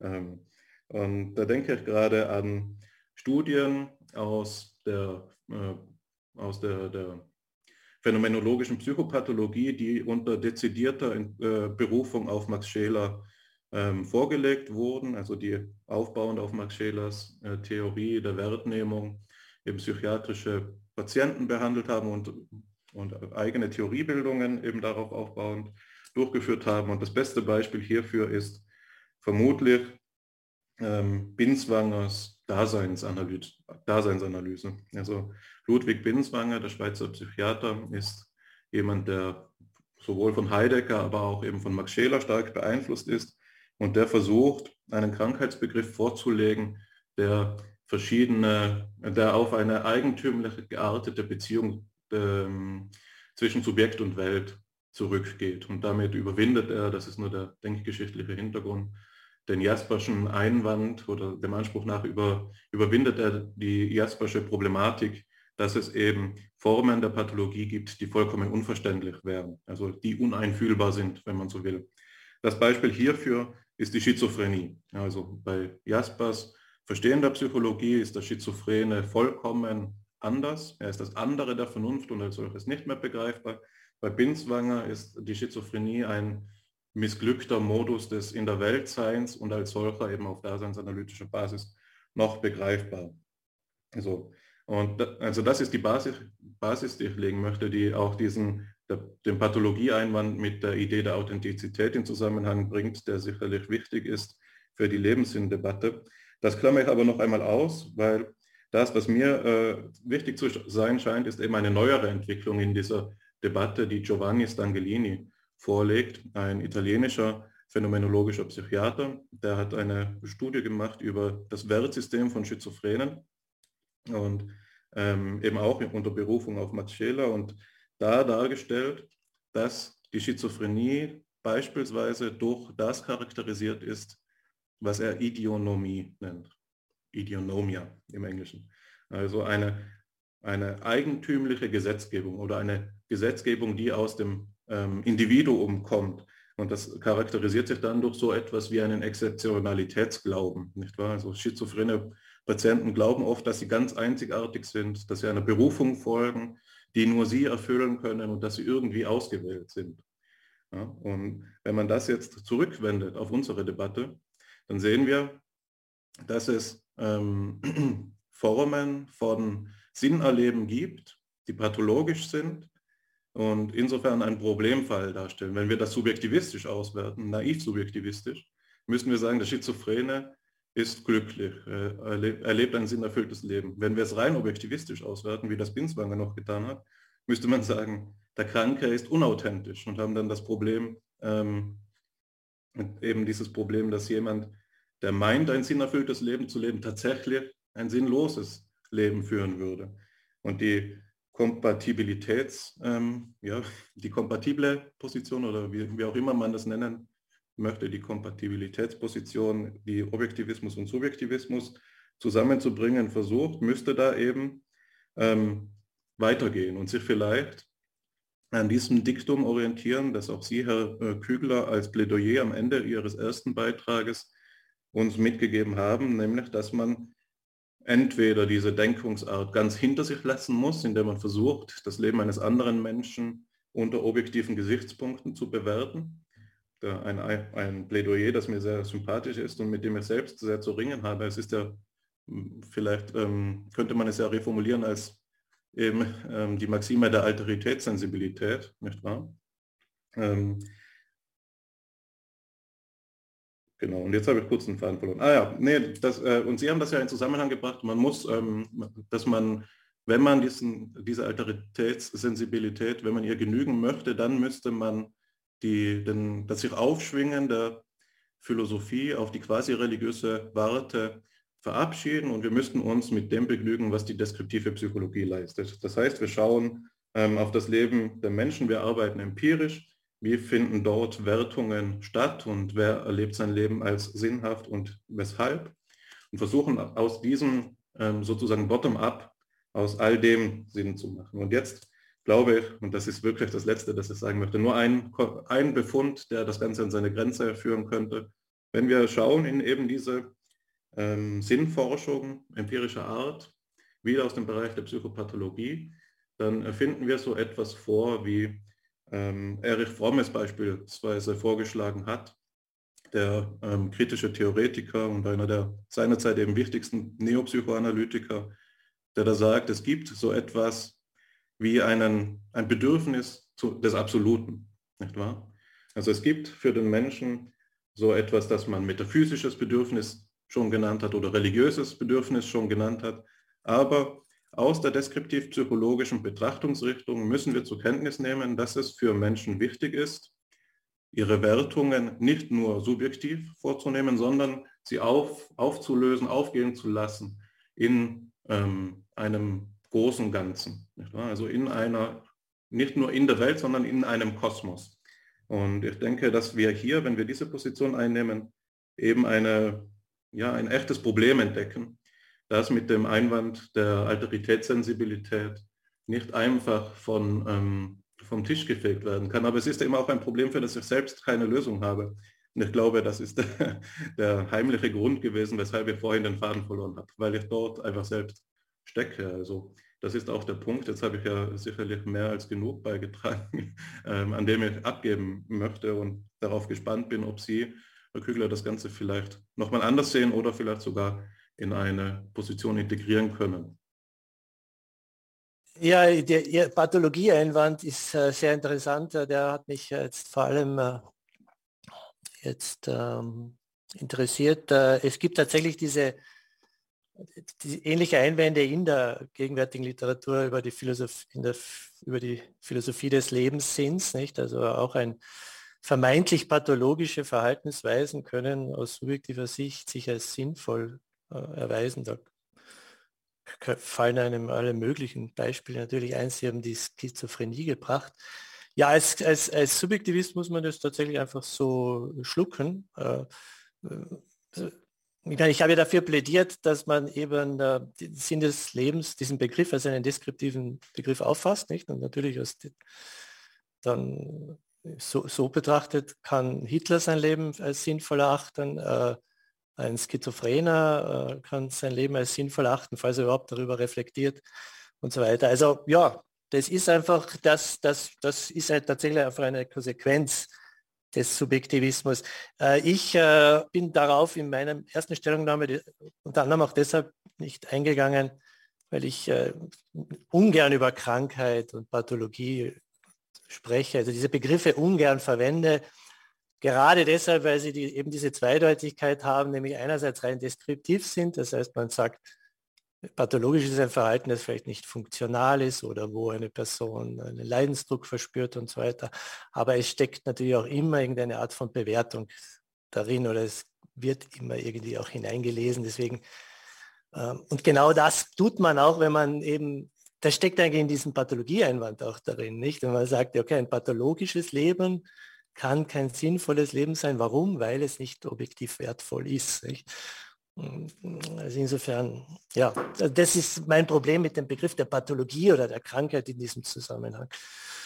Ja, also das wäre meine Antwort auf den Pathologieeinwand. Gut, ja, also den muss man genauso akzeptieren, wie man halt, den muss ein Subjektivist genauso akzeptieren, wie er halt akzeptieren muss, dass ein immoralisches Leben subjektiv sinnvoll sein kann.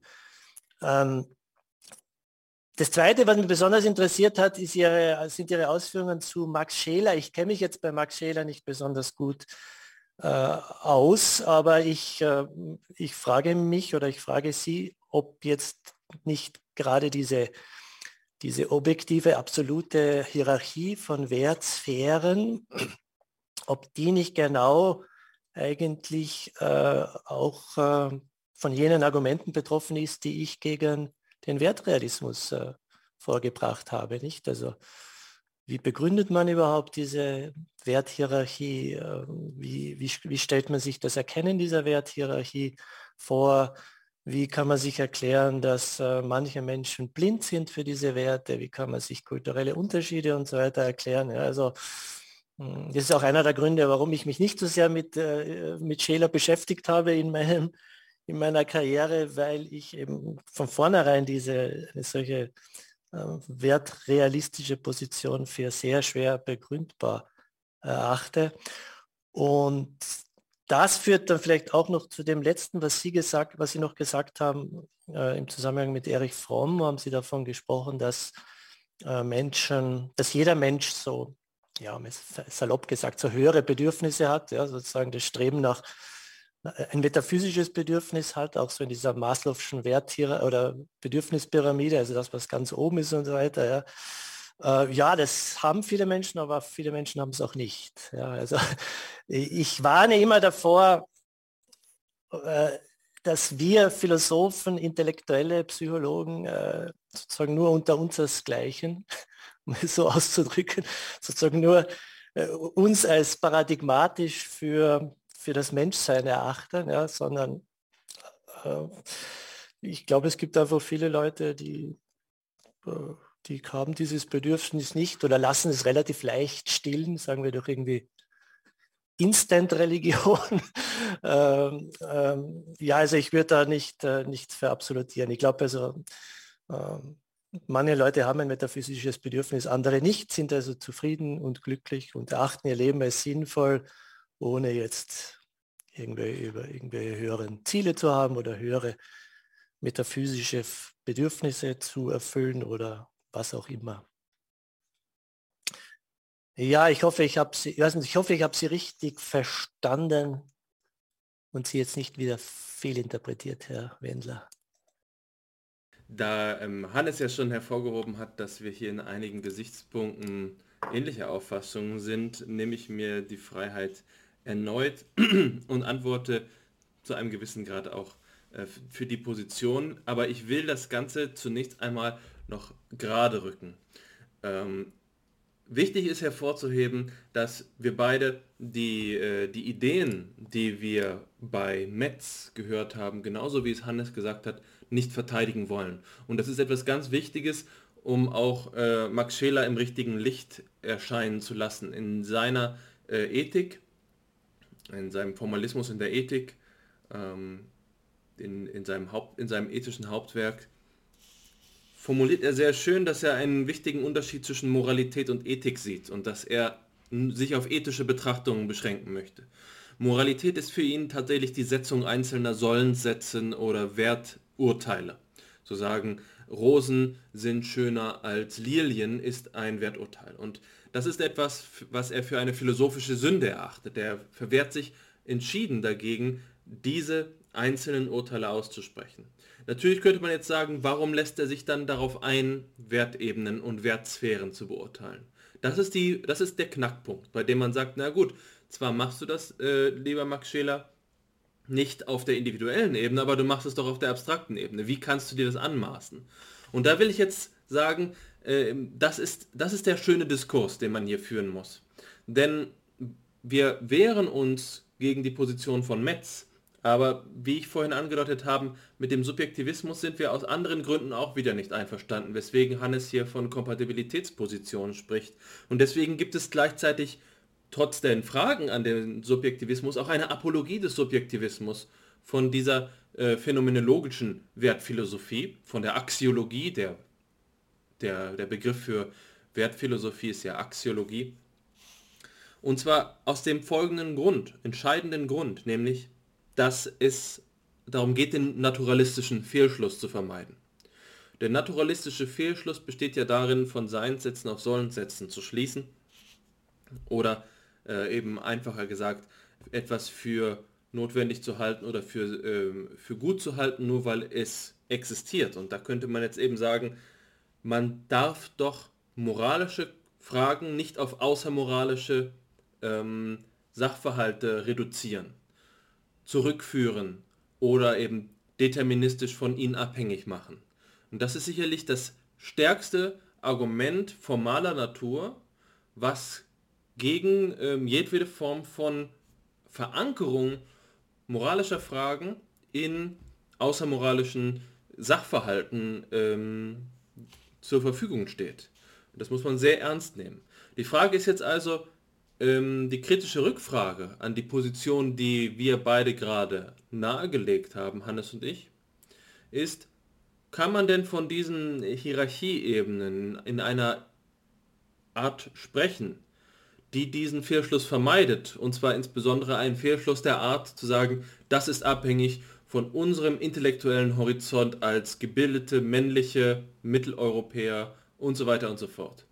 Ähm, gibt es da nicht ein Abhängigkeitsverhältnis, wenn wir zum Beispiel mit Schiller sagen, die Lebenswerte wie zum Beispiel die Gesundheit und der entsprechende Unwert der Krankheit stehen über den Werten des Nützlichen und Unnützlichen. Und ähm, die Argumentationsweise, die Scheler dabei vorlegt, ist tatsächlich ähm, nicht einfach ein Geniestreich, sondern auch debattierbar. Er sagt zum Beispiel, dass die äh, Werte des Nützlichen in ihren Trägern, in der Struktur ihrer Träger bestimmte Eigenschaften vorweisen, wie zum Beispiel Nutzen ist situationsabhängig.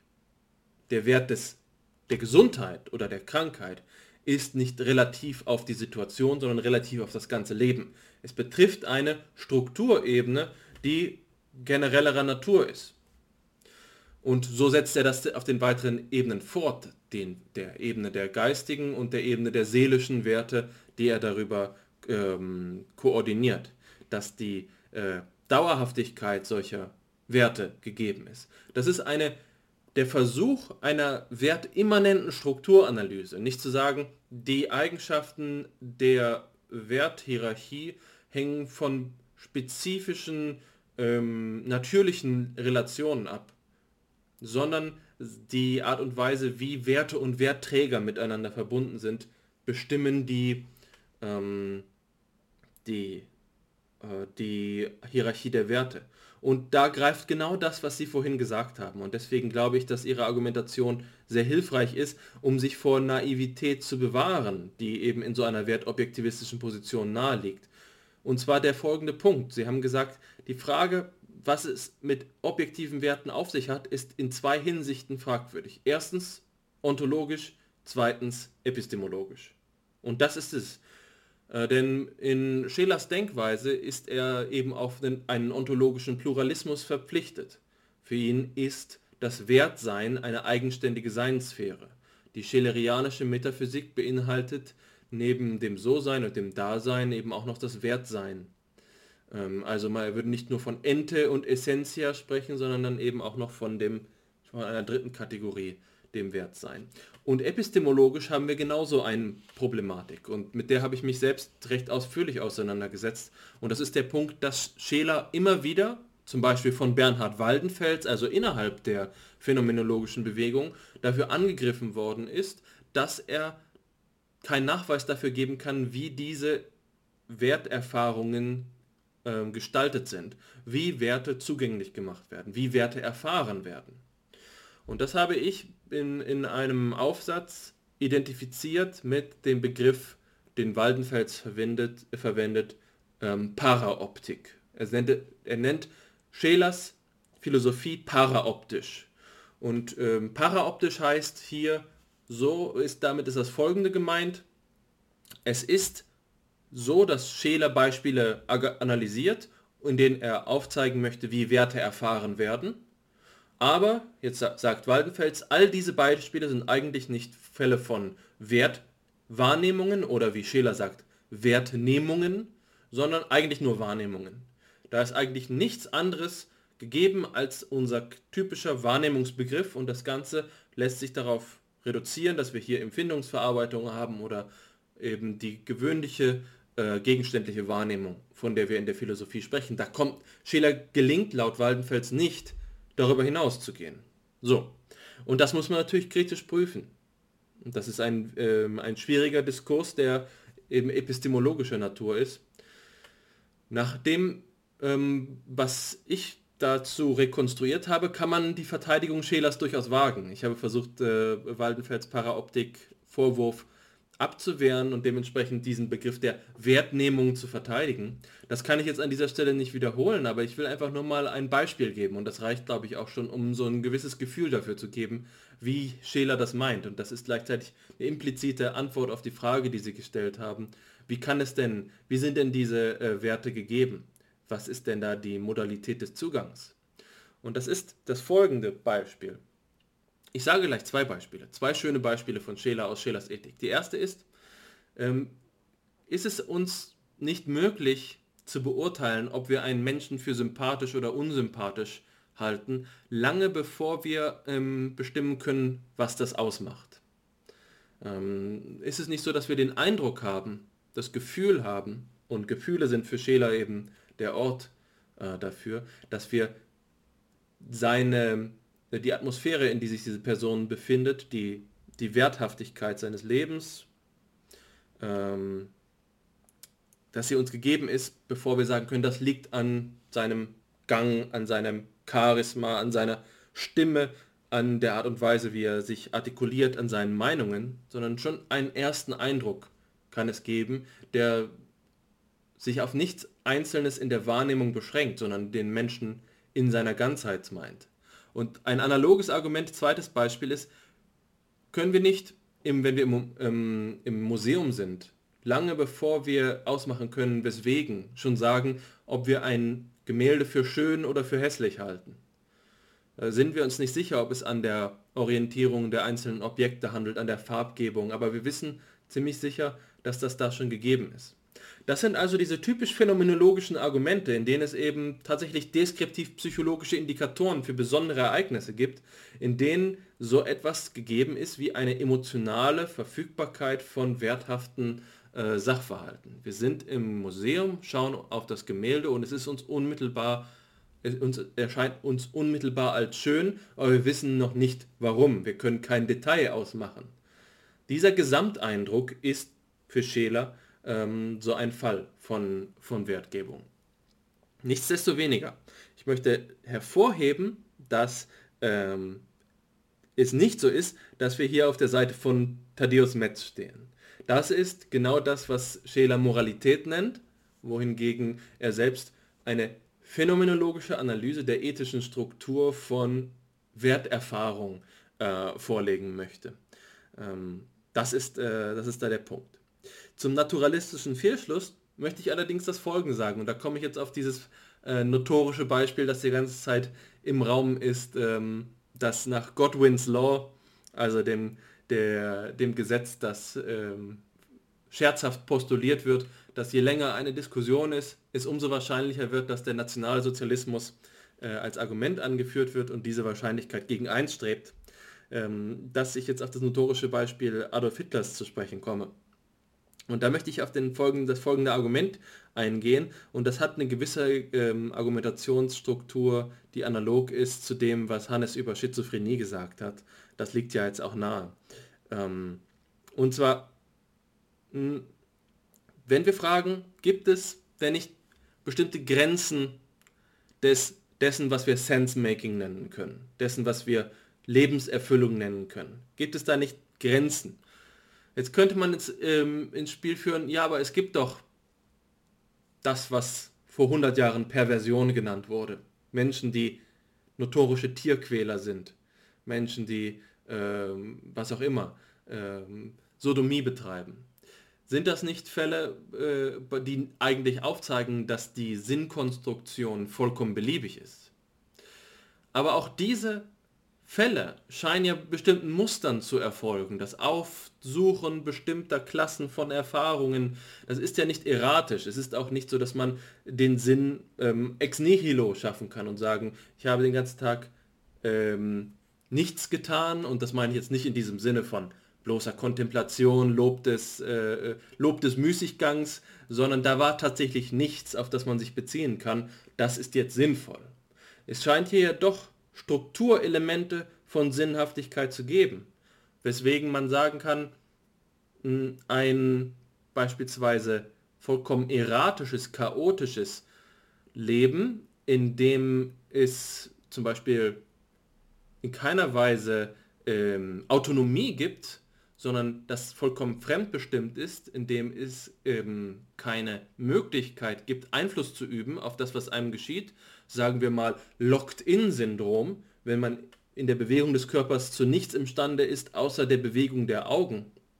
Da will ich nicht sagen, dass dieser Mensch, dem das wieder geschieht, ähm, kein erfülltes Leben kann, haben kann, aber dass die Modalitäten der Erfüllung doch dabei eingeschränkt sind. Anders gesagt, es geht doch um den, das, womit wir unser Leben erfüllen. Was sinnvoll ist, ist immer etwas, ist immer ein Sachverhalt und dementsprechend kann die Idee des sinnhaften Lebens doch auch nicht unabhängig vom Inhalt sein.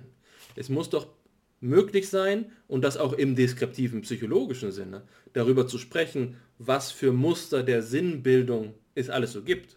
Ich glaube auch, dass sich das mit dem Ansatz von Frau Schnell ähm, durchaus vereinbaren lässt, wenn wir sagen, es gibt Gründe für den Lebenssinn und zwar insbesondere in der Persönlichkeit.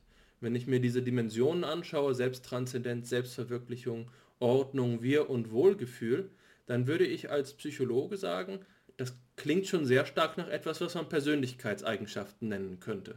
Das sind Facetten, die ähm, zum Beispiel, wenn es um Spaß, Liebe, Wellness, Fürsorge geht, die vielleicht eher mit bestimmten Mustern des Verhaltens äh, übereinstimmen als andere. Ähm, und dementsprechend könnte man sagen, dass äh, die Art und Weise, wie die Sinnstiftung geschieht, doch eine, ähm, eine generalisierbare Struktur hat.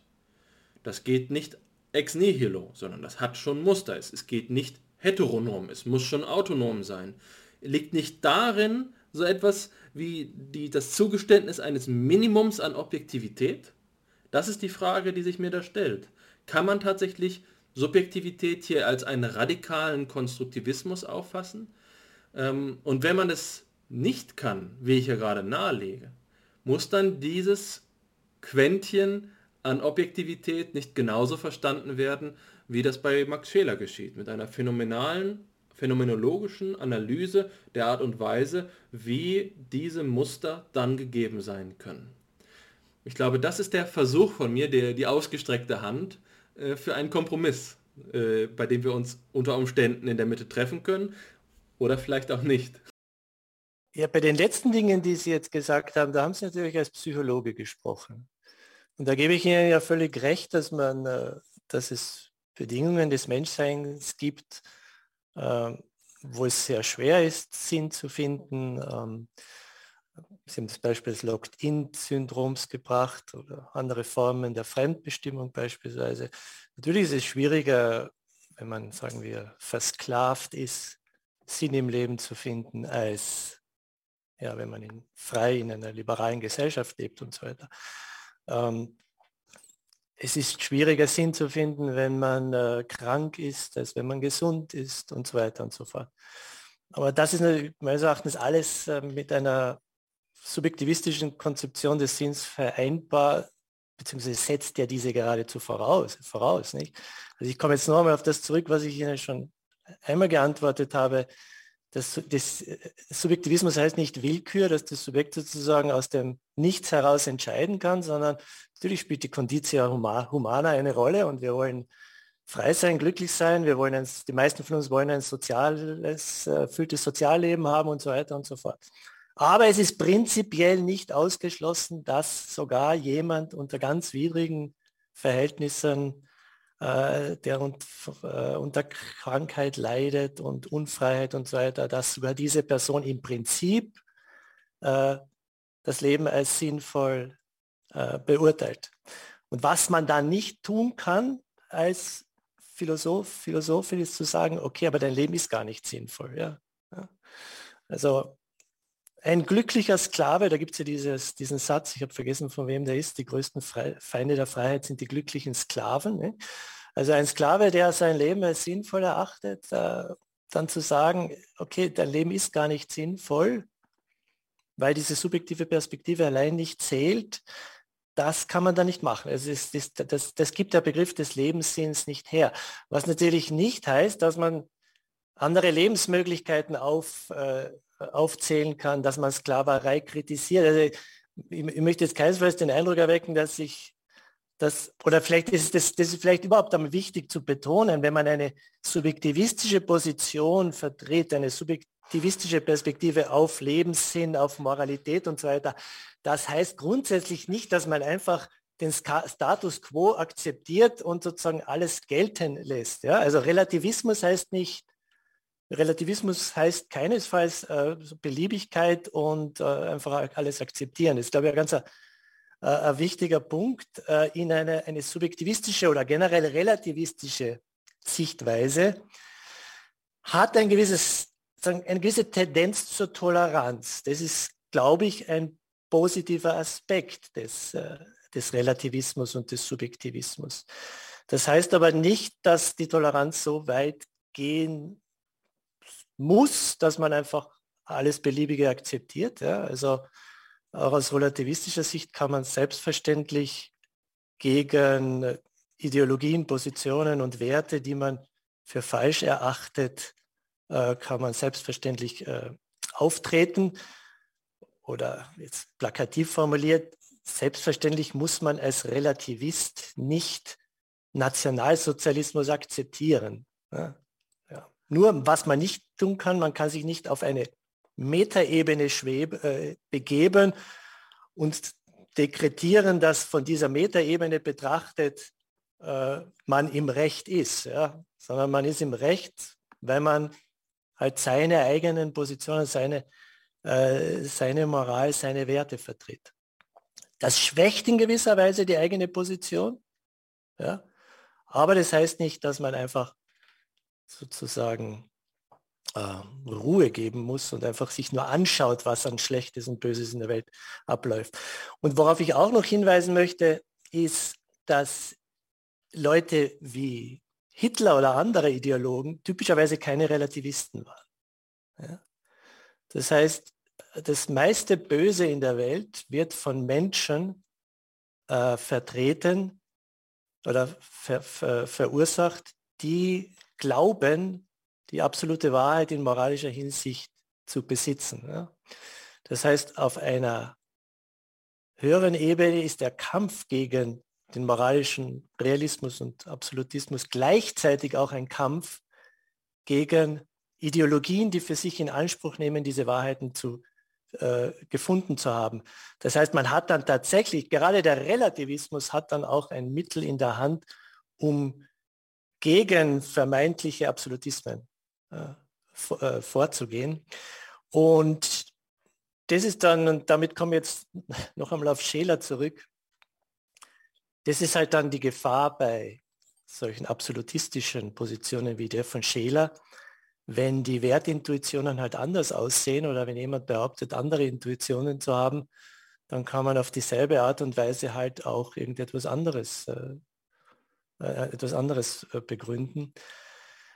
Ich habe in meiner relativ langen philosophischen Karriere inzwischen meine Meinungen ziemlich oft geändert in Bezug auf alle möglichen Sachen. Ja, manchmal zu oft. Ja, ich bin sehr wankelmütig in, in vielen Dingen, weil ich oft draufkomme, na, vielleicht könnte man es doch anders sehen. Aber es gibt so eine Konstante, die sich, glaube ich, die zieht sich durch vom Beginn meiner Beschäftigung mit Philosophie und das ist die Ablehnung von Wertintuitionen. Ja. Also die, die Idee, dass man diese, ja, die man bei Platon äh, schon findet, aber eben auch bei Scheler und anderen, diese Idee, dass man, äh, dass es eine, dass wir eine kognitive Fähigkeit haben, egal wie man die jetzt nennt, oft spricht man da eben von Intuitionen, die uns eine Realität, eine eigene Realität erschließt. Die halte ich für gefährlich, wie ich gerade angedeutet habe, aber auch einfach unbegründet. Ja, ich, das ist, lässt sich epistemologisch meiner Meinung nach nicht begründen. Das gilt aber nicht nur für die sogenannten Wertintuitionen, sondern auch zum Beispiel für eine sensualistische Ethik. Ja, wenn man von moralischen Gefühlen spricht, ja, mein Gott, es gibt halt ganz unterschiedliche Gefühle. Ja, also, da also Menschen widersprechen sich hinsichtlich ihrer moralischen Gefühle. Also ich halte tatsächlich gar nichts von Wertintuitionen. Halte ich für höchst problematisch, also nicht, nicht begründbar, aber eben auch äh, hat meines, kann meines Erachtens auch negative, unerwünschte Konsequenzen haben. Das, was nicht heißt, dass ich, dass, dass, dass, dass ich nicht glaube, dass es sowas wie Intuitionen gibt. Es gibt Wertintuitionen, natürlich. Es gibt viele, verschiedene, viele Arten von Intuitionen. In der Kognitionspsychologie ist das eigenes Forschungsthema, nicht? Also ähm, spontane, intuitive Urteile äh, spielen eine große Rolle in unserem Leben. Die Beispiele, die Sie gebracht haben, als Beispiele von Scheler, also Sie haben da ist es nicht so, dass uns intuitiv eine Person als sympathisch erscheint beispielsweise, bevor wir noch wissen, warum sie uns sympathisch ist? Oder ist es nicht so, dass wir etwas als schön oder hässlich beurteilen, bevor wir noch genau verstehen, warum es so ist? Natürlich, das sind intuitive Urteile.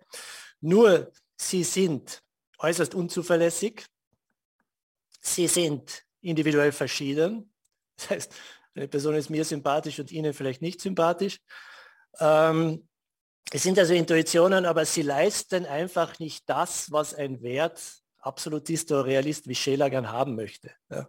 Nämlich diese einigermaßen zuverlässige Erkenntnis von absoluten Werten. Das halte ich für vollkommen absurd.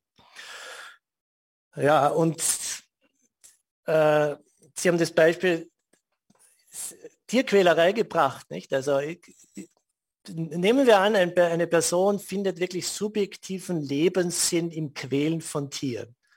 Das ist tatsächlich eine total schräge Auffassung. Ja, es ist, ich, natürlich, wenn man sich das so vor Augen führt, kann, kann man das akzeptieren? Kann man diese Auffassung akzeptieren? Nun, man kann sie akzeptieren, wenn man diesen Begriff des Lebenssinns von, seiner normativ, von seinem normativen Gehalt entkleidet. Ja?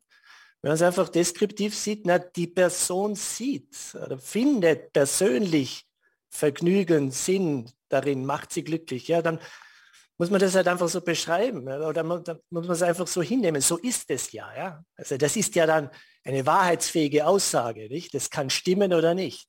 Das heißt ja nicht, dass ich deswegen Tierquälerei akzeptiere. Ja, ich werde natürlich versuchen, diese Person davon zu überzeugen, dass sie ihr Leben anders ausrichten sollen, dass das, was sie tut, nicht richtig ist. Ja? Die Person kann natürlich dann auch nicht sich rechtfertigen dadurch, dass sie sagt, na, aber ich finde das für Sinn für sinnvoll, ja, sondern natürlich werde ich dann darauf hinweisen, ja, aber dagegen steht das Leid der Tiere und so weiter. Nicht? Also ich werde dann auf der einen Seite das Vergnügen und den Sinn, den du hast, auf der anderen Seite das Leid der Tiere. Wiegt denn da nicht das Leid der Tiere schwerer und so weiter? Nicht? Also es gibt ja Möglichkeiten, damit zu, da zu diskutieren darüber. Ja? Also ich sehe insofern auch kein theoretisches Problem in der Annahme, dass das Lebenssinn im Quälen von Tieren gefunden werden kann. Nicht? Wenn man den Tieren, wenn man den Begriff des Lebenssinns eben, wenn man da die Luft rauslässt, ja, das ist das, was man heute oft als Deflation oder Deflationismus bezeichnet, nicht? Also diesen philosophisch, moralisch, normativ aufgeladenen Begriff des Lebenssinns, wenn man den nur noch rein deskriptiv psychologisch betrachtet, wenn man den also insofern die Luft rauslässt, dann ja, sehe ich da eigentlich kein, keine großen, sehe ich diese Probleme nicht, die Sie angedeutet haben. Ja, ähm, vielen Dank für den Beitrag. Ich bin jetzt mal so frei und antworte an der Stelle für Alexander. Ich glaube, das ist im Sinne eines Quid pro Kurs jetzt ähm, auch angemessen. Ähm, zunächst einmal glaube ich, dass sich das bewahrheitet hat, was wir äh, eingangs festgestellt haben, nämlich dass das Thema eines ist, in dem man immer auch als Person sprechen wird und dass das, denke ich, zu einer Verständigung dazugehört. Also zu einer Verständigung auf Sachebene ähm, gehört es dazu, auch seine, seine persönliche Ansicht zu, ähm, darzulegen und in ihrer ganz individuellen Rechtfertigungsstruktur sichtbar werden zu lassen. Ich denke, das ist der Minimalsinn davon, ähm, was man von der Informal Logic Bewegung lernen kann, nämlich dass das Ad hominem-Argument nicht immer falsch ist, sondern manchmal ist es eben auch ein ähm, für das Begreifen der vorgetragenen Thesen uner, unersetzlicher Mehrwert, eben zu wissen, wer da vor einem steht und was er auch in seinem Privatleben für gut und richtig hält. Und ich denke, dass wir da ähm, jetzt mit der Darlegung von Schiller oder Sie jetzt in Ihrem letzten Beitrag, Herr Kügler, mit den relativistischen Entkräftigungen schon einen guten Schritt in diese Richtung getan haben. Ähm, Trotzdem möchte ich jetzt einmal so vorgehen und das Ganze ähm, wieder auf eine, oder zu versuchen, wie, gut es mir gelingt, das wird dann, ähm, das wird ja immer schwieriger, je mehr man sich warm redet, nicht wahr? Äh, das Ganze dann auch auf der, auf der Metaebene zu ähm, belassen. Aber ich möchte es doch noch einmal zurückbringen auf diese Ebene.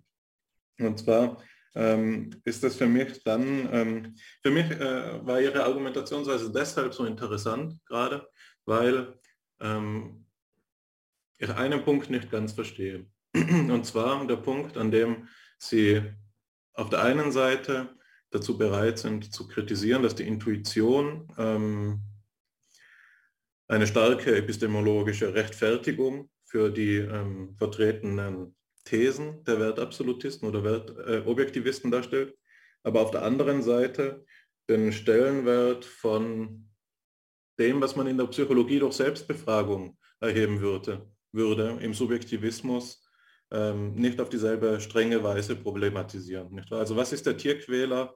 Äh, was, was macht der Tierquäler, der dadurch seinen Lebenssinn äh, gewinnt? Auch wenn das Beispiel so ja, irgendwie auch blöd ist. Also ich weiß gar nicht, ob es so eine Person gibt. Aber bleiben wir mal dabei.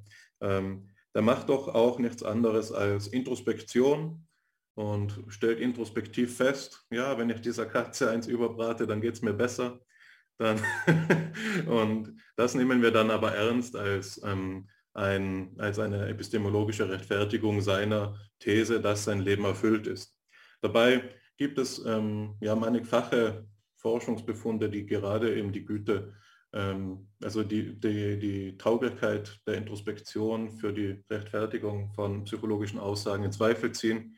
Man, die Forschung von und Simon, also den Gründungsvätern, wenn man so möchte, des gegenwärtig immer noch vorfindlichen Paradigmas des Kognitivismus in der Psychologie fußt zu einem guten Teil an dieser, auf dieser Kritik der Introspektion. Also die, die Grundintuition ähm, kognitivistischer Psychologie ist es, dass man den Leuten nicht trauen kann in dem, was sie sagen über sich selbst. Ja, weil das Gehirn äh, operiert eher, äh, die Psyche operiert eher wie ein Computer als wie das, was wir durch Natursprache zum Ausdruck bringen. Ne? Also wir müssen die wissenschaftliche Einstellung einnehmen, könnte man da entgegnen. Und ähm, da würde mich interessieren, ähm, ob diese Betrachtungsebene, ob Sie das als gewichtigen Ein Einwand sehen, die, die Introspektionskritik durch die Psychologie für die subjektivistische Position. Mir ist ganz klar, dass, die da, dass es Mittel und Wege geben wird, wie man das Ganze umgehen kann, aber wenn wir schon eben diese grundsätzlichen Gebungsarten ähm, problematisieren in der hm, Phänomenologie von Max Scheler, ist es eben die Wertnehmung, was wir jetzt als Intuition verhandelt haben, was erforderlich ist, um überhaupt etwas Wertvolles ins Bewusstsein zu bringen. Nicht wahr? Das ist diese Fakultät, die das ermöglicht. Das ist sozusagen ein Theoriebaustein, der dem in der subjektivistischen Rel äh, Position die Introspektion zu einem gewissen Teil zu entsprechen scheint. Ne? Und dann, wenn wir das Ganze auf so einer wissenschaftstheoretischen Ebene betrachten, dann müssen wir dieselben Fragen an beide Positionen stellen. Ähm, daran anschließend ist äh, etwas, das ich mir auch ganz am Anfang vor zwei Stunden schon aufgeschrieben habe. Und das war, als Sie die, die, den Trivialitätseinwand dargelegt haben, Herr Kügler. Da ist mir aufgefallen, dass das, und ich glaube, das passt auch auf das Tierquälerbeispiel, dass das, was dort dann verhandelt wird, als Lebenssinn vielleicht kein guter Kandidat für ein philosophisches Konzept von Lebenssinn ist. Also wenn wir subjektives Sinnerleben im engeren Sinne nehmen, sodass auch Tierquälerei oder Dolce Vita, das Käsekuchenverzehren, ähm, zum Lebenssinn beiträgt, dann ist das, was man da als Lebenssinn anspricht, vielleicht eben nicht mehr als ein Flatus vocis, ein bloßer Hauch der Stimme. Nicht wahr? Und der philosophische Begriff des Lebenssinnes müsste dann zu tieferen Sphären vordringen und eben ja, ähm, stärkeren epistemologischen Anforderungen genügen. So, das, das wäre ähm, der erste Kommentar. Der andere Kommentar äh, geht in eine ganz grundsätzlich andere Richtung. Und zwar glaube ich, dass ähm, auch wenn unsere Grundintuitionen ähm, unterschiedlich sind, oder Sie wollen wahrscheinlich nicht, dass ich da über Intuitionen spreche, Herr Kühler, auch wenn unsere Positionen ähm, sozusagen zwei Seiten derselben Medaille sind. Also wir befinden uns ja im Diskurs der Kompatibilitätspositionen und Alexander und ich argumentieren die objektivistische und Sie die subjektivistische Position. Aber das ist, äh, das ist der Ausgangspunkt, aber in der Konklusion sind wir ja sehr nahe beieinander. Sie entwickeln ein Plädoyer für die deskriptive Psychologie und deren philosophische Durchdringung und Alexander und ich versuchen beide unsere eigene psychologische Forschung gerade durch diese philosophischen ähm, Erwägungen zu leiten, anzureichern und so weiter und so fort. Deshalb halte ich es für sinnvoll, auch nochmal diese Ebene, ähm, ja, diese Ebene zu betrachten und uns einem ähm, Begriff zuzuwenden, der dort eine Rolle spielt und der eben auch schon bei ähm, Tatjana Schnell aufgetaucht ist und das ist der Begriff der Sinnkrise. Im Begriff der Sinnkrise, wenn man auf diese Grafik ähm, schaut, die Sie uns mitgebracht haben, findet bei Tatjana Schnell ja, wenn ich sie richtig lese, ähm, auf der Ebene der Selbsttranszendenz statt, nicht wahr? Und nicht so sehr auf den anderen Ebenen, aber dann gibt es eben Sinnkrisen, die vertikaler oder horizontaler Natur sind. Das haben Sie uns ja dargelegt.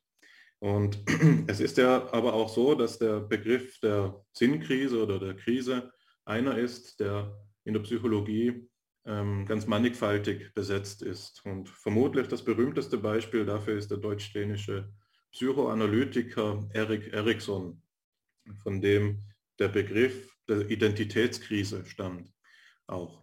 Erik Erikson ist aber vor allem bekannt für seine Theorie ähm, eines lebensphasenabhängigen, also Lebens, lebensphasenabhängiger Aufgaben, ne, die sich einem jedem Menschen stellen.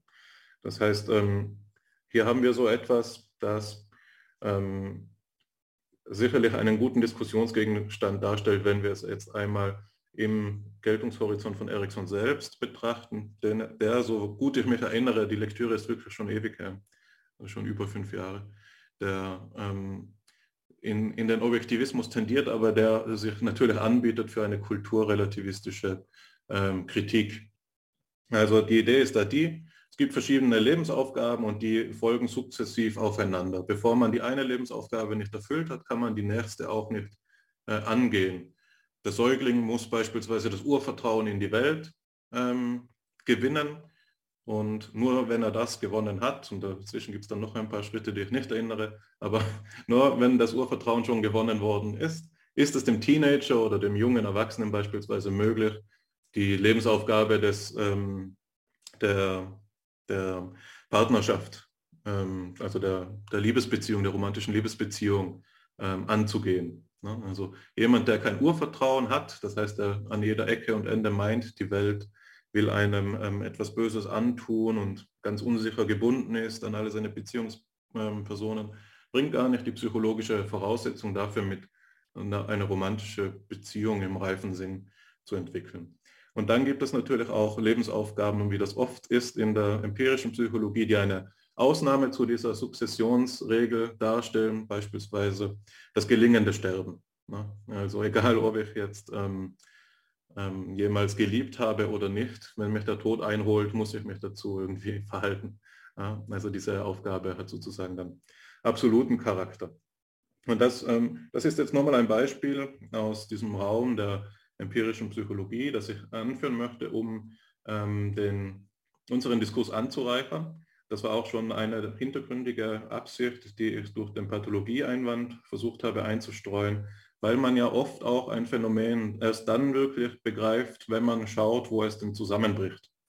Und diese ähm, eine missglückte, also das Missglücken des Aufbaus des Urvertrauens wäre sozusagen eine psychologische Bedingung, die ausschließt, dass Lebenssinn ähm, stattfinden kann, oder? die so eine fundamentale Sinnkrise markieren könnte. Ähnlich der Schizophrenie, aber nicht so, also es, es ist nicht so absonderlich, nicht wahr? Über, über Säuglinge zu sprechen, wie über Schizophrene zu sprechen. Und wir haben auch nicht dasselbe Problem, dass ähm, deskriptive und normative Ebene da so verschwimmen, wie, sie, wie das eben auf ganz charakteristische Weise in der pathologischen Betrachtungsrichtung der Fall ist. Also hier nur meine Einladung, ähm, diese Ebene noch einmal aufzutun. Ähm, den schwierigen Punkt dieser Alteritätsfrage, ähm, ja, äh, ich habe zwar gesagt, das ist das letzte, aber den mache ich noch in drei Sätzen. Okay? Äh, vielleicht fällt ja jemandem von euch etwas dazu ein. Das ist etwas, in, über das ich wirklich fast in jedem Aufsatz äh, schreibe, den ich schreibe, weil es mich äh, irgendwie so fasziniert, weswegen ich da um jeden Input immer sehr dankbar bin. Ähm, das Ganze ist da ja so, ähm, jetzt frage ich mich gerade, ob es zu weit führen wird. Ich glaube, es führt zu weit. Ähm, ich lasse es mal weg und ähm, ähm, be, befolge da quasi den Rat, den du mir mal gegeben hast, Alexander, vor, ich weiß nicht, ich glaube drei Jahren, dass man eigentlich jeden Redebeitrag nur einen Punkt machen sollte. Jetzt waren es schon zwei, den dritten mache ich dann nicht na, weil man sich auch nicht mehr erinnern kann, nicht mehr merken kann und so weiter. Genau, also das sind die zwei Punkte. Einmal ähm, die Frage, ist das, äh, was und was ähm, die, der Trivialitätseinwand zur Frage bringt, überhaupt ein tauglicher Kandidat für das, was den Lebenssinn markiert und dann auf der anderen Seite die Einladung, die deskriptiv-psychologische Ebene noch einmal aufzutun und den Lebenssinnbegriff von seinem Scheitern her zu begreifen. Ja, Sie, dadurch, dass Sie so viele Punkte angesprochen haben, zwingen Sie mich natürlich dann auch in meinen Beiträgen mehr als einen, ein Thema anzusprechen. Sie haben ja angefangen mit dem, mit dem, äh, mit, äh, dem Thema Intuition noch einmal und dann äh, war diese interessante Frage ähm, äh, der Introspektion, aber wie zuverlässig ist man eigentlich in der Selbstbeurteilung und ich habe das so verstanden, auch eben, wie zuverlässig ist man in der Beurteilung der, der Sinnhaftigkeit des eigenen Lebens. Nicht? Das ist ja genau die, die Frage für Subjektivismus. Und das ist tatsächlich ein äh, sehr wichtiger Punkt. Zur Intuition möchte ich noch äh, äh, sagen, ich habe gesagt, Intuition ist unzuverlässig. Äh, äh, dasselbe gilt auch für die Introspektion. Intuition ist unzuverlässig, wenn es um die Realität geht, nicht, nicht darum, uns selbst zu beurteilen. Also was ich damit meine ist, ich, ich habe dabei das, das, Beispiel von Herrn Wendt äh, oder von Scheler Wendt im Auge. Also jemand erscheint mir unmittelbar sympathisch. Daraus abzuleiten, er ist objektiv absolut sympathisch, das wäre die Schelersche Position, das halte ich für nicht nachvollziehbar. Aber ich, kann das, ich bin dann gerechtfertigt zu glauben, dass sich dieser Mensch auch mir gegenüber weiterhin als sympathisch herausstellen wird. Ja, also dieses erste intuitive Urteil ist zuverlässig in dem Sinn, ja, es bewährt sich der, häufig. Manchmal auch nicht, nicht? Also manchmal erscheint mir jemand intuitiv sympathisch und später stellt sich dann heraus, er ist mir gar nicht sympathisch. Ja? Aber das Urteil hat eine gewisse, das erste intuitive Urteil hat eine gewisse Zuverlässigkeit, was mein, eigenes Sympathieempfinden angeht. Ne? aber ich, das war ja mein Punkt oder das war meine Kritik am, am, am Wert Realismus. Es ist, es, man darf daraus eben nicht auf eine höhere absolute Realität schließen. Und was jetzt die Ähnlich ist es mit der introspektiven Beurteilung des eigenen Lebenssinns. Das ist tatsächlich ein sehr interessanter Punkt, der, glaube ich, auch im, in der philosophischen äh, Diskussion subjektivistischer Theorien des Sinns etwas vernachlässigt wird. Wie zuverlässig sind wir tatsächlich, wenn wir unser Le eigenes Leben als sinnvoll betrachten oder beurteilen? Und da kann es, glaube ich, tatsächlich äh, ja, Schwierigkeiten geben. Nicht? Also es kann zum Beispiel sein, dass ich mein Leben als sinnvoll betrachte dass das aber im Grunde genommen nicht mit meinen Emotionen, Gefühlen und Einstellungen zusammenpasst. Ja? Also ich kann zum Beispiel, ich kann unglücklich sein, mich unglücklich fühlen in einer Situation, aber aus welchen Gründen auch immer der Meinung sein, dass das dennoch sinnvoll ist. Ja? Da kann man sich natürlich dann schon die Frage stellen, ja, was, welche, welche Perspektive ist jetzt da eigentlich die richtigere oder die richtige, die des Gefühls, des, des Unglücklichseins und die das sind. Ich glaube, wir kennen alles so, wir kennen so Beispiele. Ja. Also es gibt Menschen, die sich zum Beispiel, ja, sagen wir, in irgendeiner, in, in, in, einer, in einer Pflicht, in irgendwelchen Aufgaben aufreiben und verbrennen und da Lebenssinn darin finden, aber gleichzeitig unglücklich sind. Nicht? Könnte man sagen, in einer Hinsicht ist es sinnvoll, in anderer Hinsicht nicht. Und ich denke, da, da kann man sowohl aus da kann sowohl die Psychologie als auch die Philosophie etwas dazu leisten, indem sie eben hier die, die, die Begriffe, aber auch die Verhältnisse aufklärt und dann, also beispielsweise in einer, in einer Therapie, in einer, in einer Psychotherapie Beispiel genau die, beispielsweise genau diese Sachen bearbeitet. Nicht? Da denke ich, wäre tatsächlich der Begriff des Lebenssinns, aber eben in diesem subjektiven Sinn des Begriffs, möglicherweise ein Werkzeug, das man da sehr gut auch zu therapeutischen Zwecken ver verwenden könnte. Oder ein zweiter Punkt, der jetzt äh, diese Vielfalt der Sinnquellen äh, äh, berührt, ähm, wie man es in, in der Tabelle aus dem Buch von Tatjana Schnell sieht. Es kann natürlich sein, dass man in, in Bezug auf bestimmte Sinnquellen sein Leben als sinnvoll erachtet und in anderen Bereichen eher eine Sinnkrise erlebt. Ja? Also es kann ja sein, dass man zum Beispiel sein Privatleben als sinnvoll und seine sozialen Beziehungen als sinnvoll erlebt, sein Berufsleben war aber als, als, als sinnlos. Ja? Also dass man hier eine Sinnkrise erlebt, weil man hier sich von dieser Sinnquelle etwas erwartet, was man nicht bekommt. Ja? Ähm, insofern ist es natürlich nicht richtig zu, also die, die, Perspektive, die wir jetzt häufig eingenommen haben, ist, wir haben das ganze Leben sozusagen als sinnvoll oder als sinnlos los bewertet. Ja, wir haben gesagt, ein Leben ist sinnvoll. Ja. Das ist eigentlich eine abgeleitete Perspektive. Nicht? Eigentlich geht es immer um bestimmte Dimensionen oder Bereiche oder Aspekte oder Aktivitäten, die wir als sinnvoll oder sinnlos erachten. Und wie wir dann das, unser ganzes Leben beurteilen, nicht? das ist dann eine andere Frage. Das ist dann eine Bewertung und Abwägung all dieser einzelnen Faktoren. Also man unterscheidet manchmal ähm,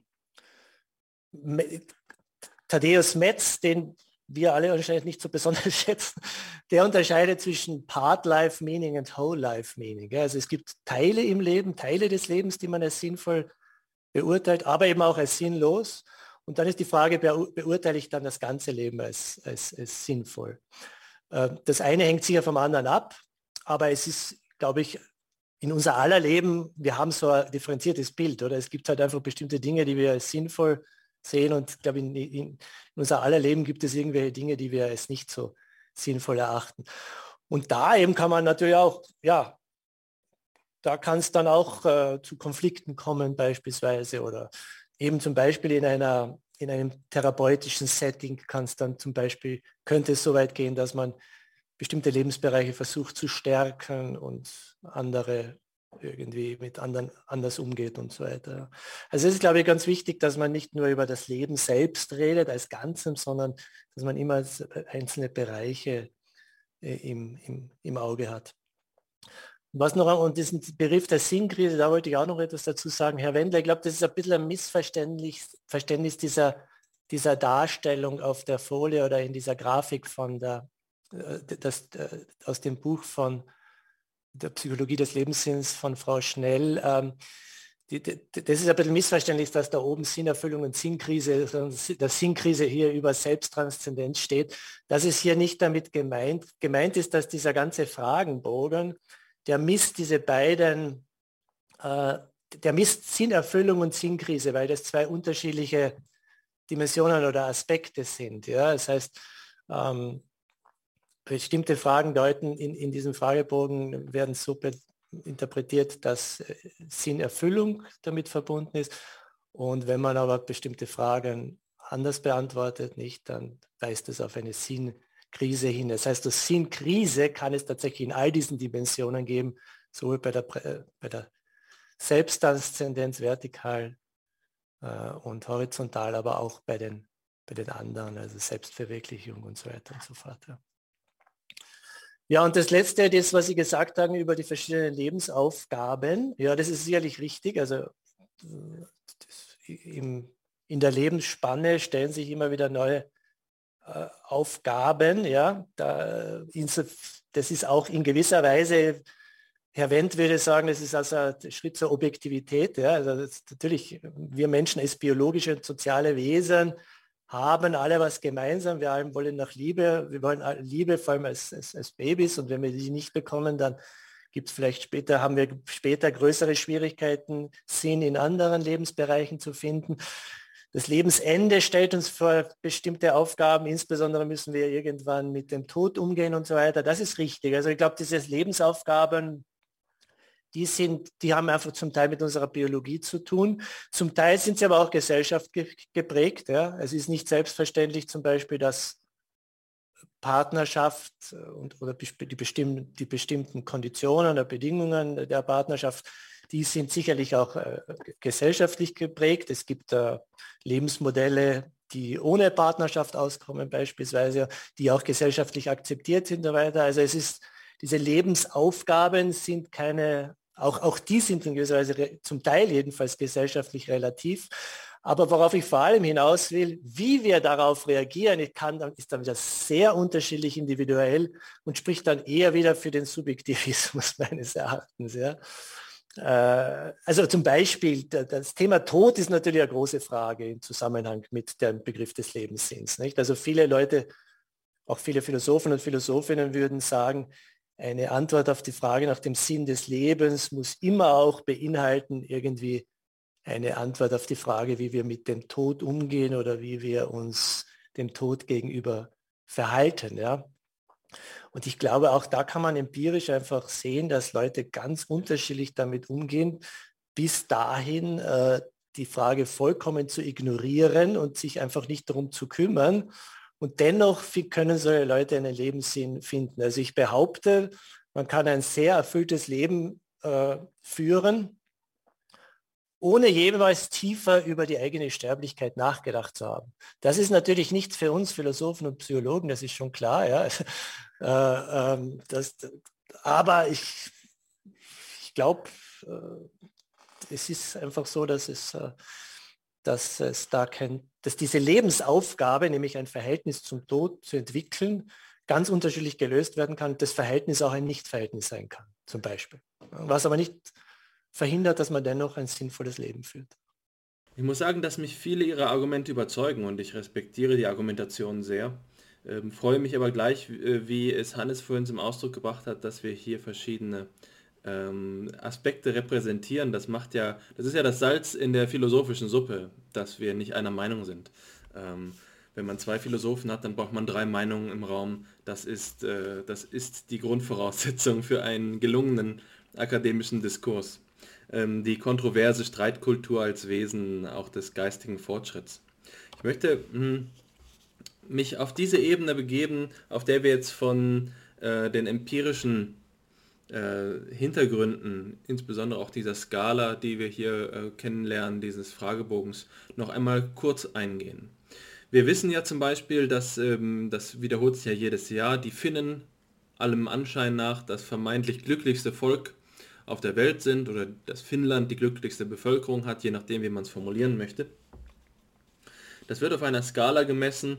Ähm, wir verwenden in der Psychologie viele solcher Skalen, die wir aufziehen zwischen zwei semantisch besetzten Polen. Da könnte man zum Beispiel sagen, äh, wie sehr stimmen Sie der folgenden Aussage zu, mein Leben ist Glück erfüllt und dann sagt man, das untere Ende ist sehr wenig oder vielleicht sogar nicht und ähm, das obere Ende ist, ich stimme sehr zu oder eben ich stimme vollkommen zu. Das verwendet man den Begriff Likert-Skala, um diese Spannung zwischen zwei Polen zu beschreiben. Jetzt ist es eine Frage der äh, theoretischen Psychologie oder vielleicht sogar der Methodologie, einer philosophischen Methodologie der Psychologie, was denn eigentlich geschieht, wenn das, ähm, wenn jemand einen Fragebogen ausfüllt. Und das ist so etwas wie ein, ähm, ein toter Winkel, ein, ein dunkler Fleck der der Psychologie, denn wir arbeiten sehr oft mit Fragebögen und fragen uns aber sehr wenig, was der introspektive Prozess des Fragebogens ausfüllend ist. Das ist so auch ein bisschen das schlechte Gewissen der Psychologie, die diese äh, Frage vermeiden möchte, weil sie dann einen Großteil ihrer eigenen Forschungsergebnisse hinterfragen müsste. Und die entscheidende Frage ist ja doch, ist es so, dass wenn ich diese Items lese, ist mein Leben Glück erfüllt, ich stimme der Aussage überhaupt nicht zu, ich stimme ihr ein wenig zu, ich stimme ihr mehr oder weniger zu, äh, ich stimme ihr ein bisschen zu oder ich stimme ihr sehr zu. Jetzt einfach mal eine fünfstuf fünfstufige Likert-Skala ad hoc konstruiert. Ist es so, dass ich mir jeden dieser Sätze vornehme ähm, und auf Ähnlichkeit mit meinem Leben äh, prüfe, jeder dieser fünf Alternativen, oder ist es so, dass ich in mir eine innere Skala aufspanne, auf der ich, die man auch eben anders zum Beispiel mathematisch repräsentieren könnte, ähm, zwischen 0 und 100 Prozent oder wie auch immer, versuche, mich einzupendeln. Und der Unterschied, der zwischen beiden Fällen besteht, ist für mich im Zusammenhang unserer Frage von größter Bedeutung, weil es darum geht, was die Situation der Selbstnormierung überhaupt ist. Das Leben unter den Maßstab den eigenen Maßstab der Sinnhaftigkeit zu stellen und dann eine Gradualität anzunehmen. Sagen wir mal, die Finnen schließen auf diesem Ranking bei 8,4 ab, aber das Maximum ist 10. Was ist diese ideale Repräsentation des, der 10?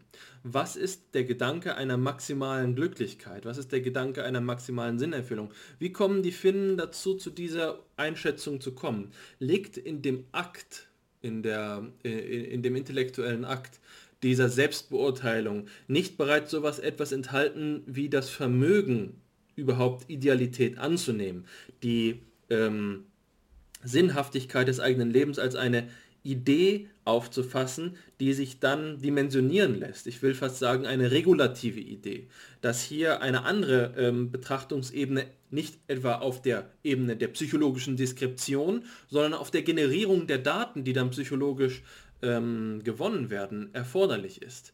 Das ist eine Frage, die mir als Psychologen gar nicht so leicht zu beantworten ist. Wie gesagt, aus dem Grund, dass das im psychologischen, methodologischen ähm, Prozess selten zur Sprache gebracht wird. Was ist hier die introspektive Fakultät? Und ich glaube, dass von dieser Antwort sehr viel abhängt. Denn wenn wir sagen, ja, mein Leben ist nicht bei 10 von 10, mein, äh, ich mag mein Leben vielleicht so verbringen und ich sage auch, es ist sinnhaft, aber es könnte sinnvoller sein. Oder ich sage zum Beispiel, heute Nachmittag hatte ich, äh, die Sonne war schön, ich habe faul glänzt, aber eigentlich hätte ich doch etwas Sinnvolleres tun können. Da lande ich nur auf einer 5,5 von 10, hätte aber auch mir durchaus eine 6,5 äh, vorstellen können, wenn ich noch eine Runde laufen gegangen wäre. Was ist die Fakultät unseres geistigen Vermögens, das in diesem, in diesem Urteil, in diesem Selbsturteil überhaupt die Dimension aufspannt, nach der wir uns selbst regulieren? Was ist diese normative Kraft? Ähm, ist das etwas wie ein sozialer Vergleich. Sagen wir, vor uns ist es jemandem schon einmal besser gegangen? Ist es eine Einschätzung von Möglichkeitsspielräumen? Mir kommt es so vor, als wenn wir über Lebenssinn und jetzt im Allgemeinen gesprochen, nicht nur an diesen speziellen Beispielen, doch darüber nachdenken müssen, welche Struktur den Rahmen für diese Selbstnormierung überhaupt vorgibt. Und was mir nahe liegt zu antworten ist, das ist jetzt hoffentlich mehr als ein Spiel mit Wörtern, dass es die Struktur des Lebens selbst ist die diesen Maßstab für Sinnhaftigkeit setzt. Also wenn wir uns fragen, ähm, wie sinnvoll mein Leben maximal sein kann, dann hängt das von den existenziellen, materiellen Bedingungen, in denen sich mein Leben befindet, ab. Ähm, und das ist so, das stelle ich mir etwa so vor, wie man äh, mit diesem Hiob-Beispiel umgeht. Also die Frage in der Theodizee, die da auch mit dahin zukommt, ähm, was fordert Gott in diesem Beispiel? Das ist jetzt auch, äh, es kann auch gerne als laizistisches Beispiel genommen werden, als säkulares Beispiel. Mir geht es nur um den Gedanken dahinter, nicht um irgendeine religiöse Aussage. Ähm, die Idee ist, Gott fordert nichts, was nicht möglich ist, was einem Menschen nicht möglich ist. Also Hiob wird vor alle möglichen Herausforderungen gestellt. Er wird krank, verliert sein Vermögen ähm, und verliert sogar seine Geliebten ähm, bedeutet das, dass Gott hier äh, von Hiob etwas Unmenschliches verlangt in seinem Glauben. Ähm, und es ist doch eben das, nur das Mögliche, was Gott verlangt. Und so scheint es mir auch so zu sein, dass wenn wir über Sinnhaftigkeit sprechen, dass der Spielraum, auf dem die 10 von 10 in der Glücklichkeitsskala angelegt ist, doch sich natürlicherweise aus der Struktur des Lebens selbst ergibt. Die 10 von 10 ist nicht ein rein hypothetischer, spekulativer Fall, in dem wir äh, zusammen mit Dante in der göttlichen Komödie in den Himmel schreiten und den äh, reinen Lichtkreis Gottes erblicken. Das ist nicht 10 von 10, sondern es ist etwas, was bestimmten Strukturbedingungen entspricht. Und da finde ich doch auch wieder die Ordnung, äh, die sich hier ergibt. In dem Sinne möchte ich, glaube ich, auf der Linie von Hannes argumentieren, wenn es ihm darum geht zu sagen, wir müssen die Bedingungen der Möglichkeit von Introspektion daraufhin hinterfragen, was es denn überhaupt bedeutet, zu solchen, zu solchen Selbstbeurteilungen kommen zu können. Wenn man dabei dafür argumentieren möchte, dass diese Selbstnormierung bloß empirisch erfolgt und dass dabei keine Intuition von Geltung oder Normativität oder Regulation der Fall ist, dann würde das doch eigentlich auch von äh, den Finnen verlangen, dass sie 10 von 10 angeben. Und ähm, empirisch könnte man sogar dafür argumentieren, denn das ist ja ein Mittelwert und einige Finnen werden auch die 10 angegeben haben, was es zu einem kuriosen Fall macht. Also es ist keinesfalls so, dass ich hier einfach nur ein Argument präsentieren möchte, das ganz auf meiner Seite liegt, sondern es ist ein Problemzusammenhang und an diesem Problemzusammenhang denken wir gerade zusammen nach. Ähm, das gehört übrigens auch zu dem Begriff, den Sie verwendet haben, Herr Kügler, der Idee der Sinnquelle. Das geht auch genau in diese Richtung. Äh, die Verankerung der eigenen Selbstbeurteilung des Lebenssinn auf dieser graduellen Skala von Sinnhaftigkeit, ähm, die wir uns hier vor Augen führen, ähm, dass wir sagen, es gibt Sinnquellen in unserem Leben, die sinnkritisch äh, oder besser gesagt in einer Sinnkrise verlaufen können oder die äh, krisenhaft verlaufen können oder die äh, erfüllt sein können. Das ist auch so etwas wie eine implizite, immanente Selbstnormierung. So kommt es mir vor. Da könnten Sie jetzt sagen, aber das ist doch gerade wieder Inflation des Begriffs. Und ich glaube, das sind die beiden Pole, die wir hier verhandeln. Eine Inflation versus Deflation des Sinnbegriffs. Ist es tatsächlich so, dass ich, wenn ich mich vor die Frage stelle, wie sinnhaft mein Leben ist, ähm, dass ich diesen oberen Pol rein empirisch denke und sage, gab es schon mal Tage in meinem Leben, in denen ich mich wohler gefühlt habe? Ähm, oder gibt es einen anderen Menschen auf der Welt, dem es besser geht? Oder ist das eine Form von Einordnung in das, was ich gerade die Struktur des Lebens selbst äh, genannt habe? Ich muss sagen, dass nach all dem, was wir jetzt argumentiert haben, ich dazu bereit bin, nicht äh, mich unmittelbar auf die objektive Seite zu schlagen, sondern das Problem erstmal anzuerkennen. Aber mir scheint es zumindest ein Problem zu sein. Äh, ich bin nicht dazu bereit zu sagen, dass es ganz offensichtlich die rein empirische Variante ist. Ja, ich, ich glaube, Sie haben jetzt zwei ganz wichtige äh, erkenntnistheoretische oder methodologische Probleme angesprochen über die Sie aber als Psychologe wahrscheinlich besser Bescheid wissen als ich. Das eine ist einmal die Diskrepanz zwischen dem, was zum Beispiel ein Fragebogen überhaupt misst und dem realen Phänomen. Ja. Ähm, und gut, ich glaube, die übliche Antwort darauf ist nur, das eine ist halt ein Konstrukt und darf nicht verwechselt werden mit dem realen Phänomen. Ja. Man, das ist natürlich generell bei Fragebogen oder generell bei solchen Arten von empirischer psychologischer Forschung der Fall. Insofern würde ich es da dann nicht so problematisch sehen, dass wir hier dass es hier überhaupt irgendwelche Zahlen gibt und, und so weiter, sondern solange man halt nicht äh, dann behauptet, okay, es ist also die objektive Realität schaut so aus, dass mein Leben jetzt Punkt 6,7 auf dieser Skala hat oder wie auch immer. Ja. Äh, das andere finde ich, also das, das zweite Problem, da werden Sie schon recht haben, dass das auch in der Psychologie äh, zu wenig äh, reflektiert wird. Was passiert tatsächlich mit mir, wenn ich jetzt diesen Frage, einen solchen Fragebogen zum Beispiel ausfülle und die Fragen beantworte? Ja? Ähm, ähm, die, was mache ich da eigentlich? Da sind wir jetzt wieder bei dem Problem der, der Zuverlässigkeit der Introspektion natürlich. Aber nicht nur Zuverlässigkeit, sondern ja, überhaupt, was sind überhaupt die Anhaltspunkte dafür? Also wie, ich habe da eine Skala zwischen 0 und 5. Wo ver verorte ich mich da jetzt tatsächlich? Nicht? Das, ich, äh, das hängt jetzt sicherlich davon ab, äh, also hängt von einem selbst ab, ob man eher sozusagen zu, generell zu höheren Bewertungen oder zu niedrigeren, ob man vorsichtiger ist. Also von ganz allgemeinen Charaktermerkmalen wahrscheinlich hängt es ab, oder? Und was kann man dann tatsächlich daraus ableiten, was sie, was sie ähm, also Sie haben jetzt als Beispiel gebracht äh, eine, eine, Frage, wie, wie sinnvoll, also wo der Begriff des Sinns explizit vor, drin vorkommt. Nicht? Aber wenn Sie sich äh, den Fragebogen von Frau Schnell zum Beispiel anschauen, nicht, da werden Sie ja so äh, Fragen finden, wo es schon immer um irgendwelche Bewertungen gibt, aber et, et, etwa um die Frage, Religion, wie wichtig ist Religion in meinem Leben zum Beispiel. Das, das zählt dann für die Kategorie, für, für die Dimension äh, Transzendenz, Selbsttranszendenz, Religion. Ähm, ja, jetzt kann ich jetzt zwischen 0 und 5 irgendwie angeben. Nicht? Also da, da kommt ja der Begriff des Sinns nicht explizit vor. Das heißt, in den allermeisten Fragen kommt ja der Begriff des Sinns da gar nicht explizit vor, sondern der Begriff des Sinns ist dann ein Konstrukt aus diesen ganzen, aus diesen, aus diesen Fragen. So, und wenn ich jetzt für mich die Frage stelle, wie wichtig ist, wie, wie wichtig ist Religion, bleiben wir bei diesem Beispiel, wie wichtig ist Religion für, in meinem Leben zwischen 0 und 5? Ja? Gut, also ich, ich glaube nicht an Gott. Ja? Aber Trotzdem ist Religion für mich wichtiger als Thema. Ich, ich beschäftige mich. Ich habe keine Ahnung, was ich da reinschreiben soll. Ja? Ich weiß es wirklich nicht. Also es wäre, null wäre in gewisser Weise genauso gerechtfertigt wie fünf. Ja? Ja? Und natürlich, das wirft natürlich schon eine, sagen wir, bestimmte Fragen auf, was die Zuverlässigkeit und die Aussagekraft von solchen Untersuchungen generell äh, generell betrifft. Ja. Aber ja, ich, da würde ich eigentlich gern mehr von Ihnen erfahren, was Sie, was, wenn Sie, da Sie ja mit solchen Dingen arbeiten, ja, also was, wie, wie beurteilen Sie das dann? Was macht was?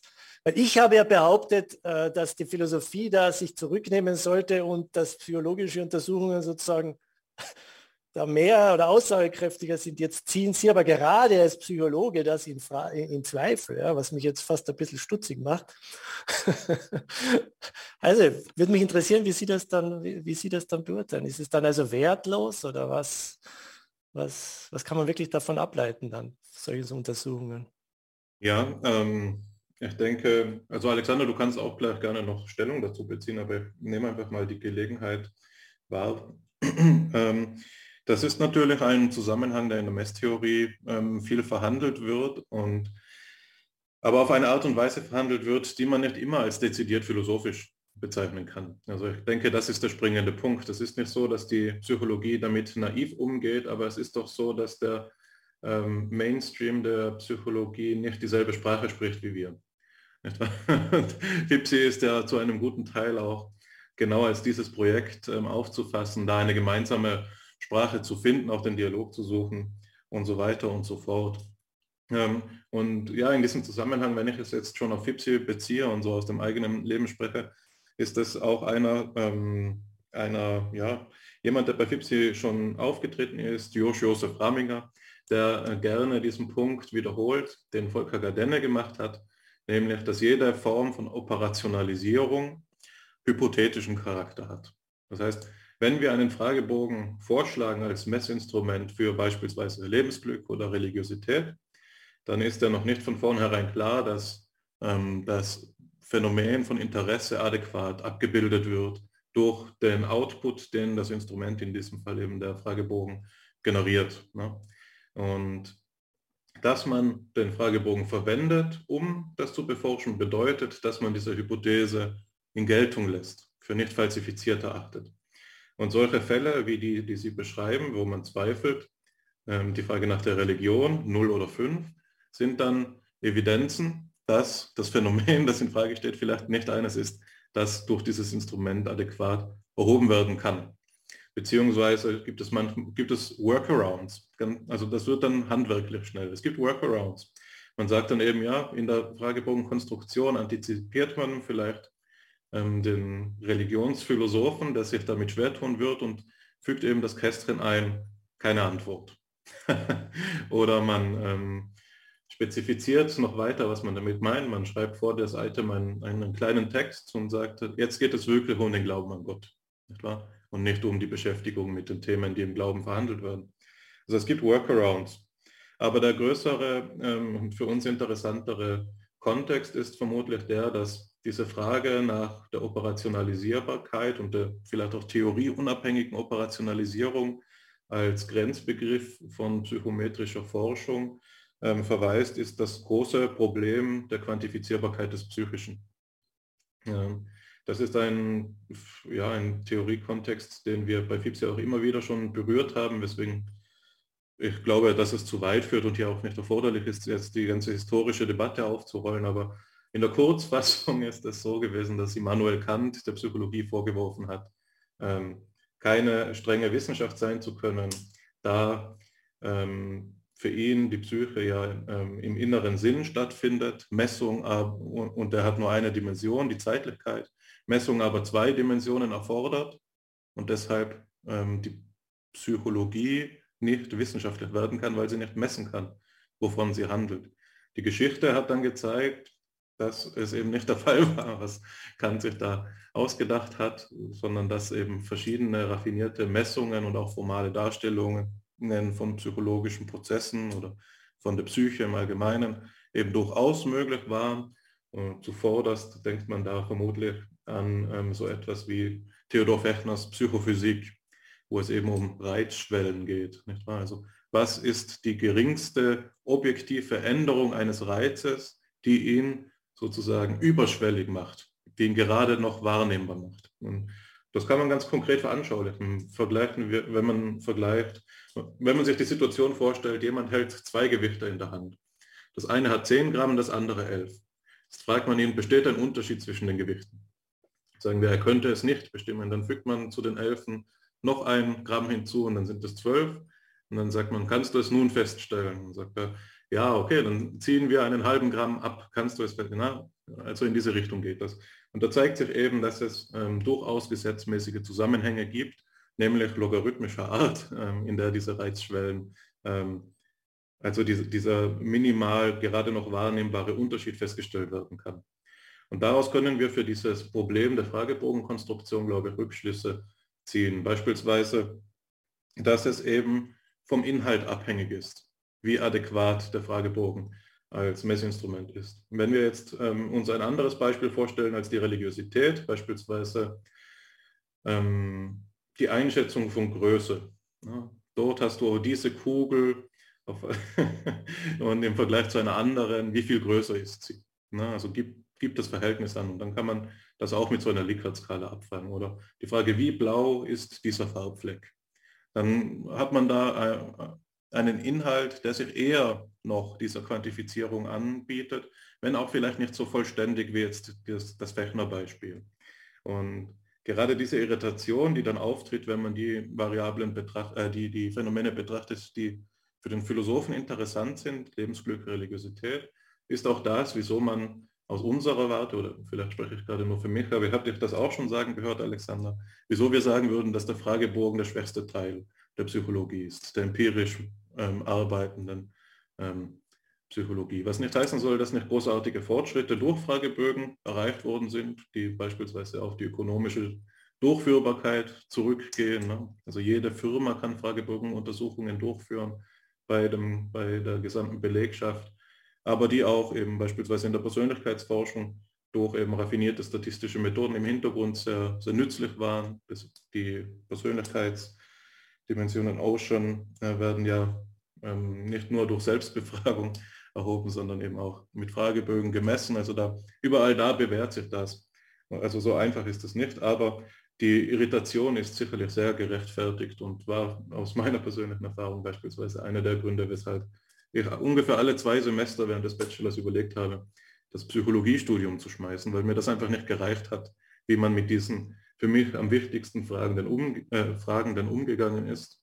Ich bin jetzt heute retrospektiv froh, es nicht getan zu haben, weil ich eben sehe, dass es einfach eine Aufgabe an die aktuelle Generation von Psychologinnen und Psychologen ist, das Ganze besser zu machen.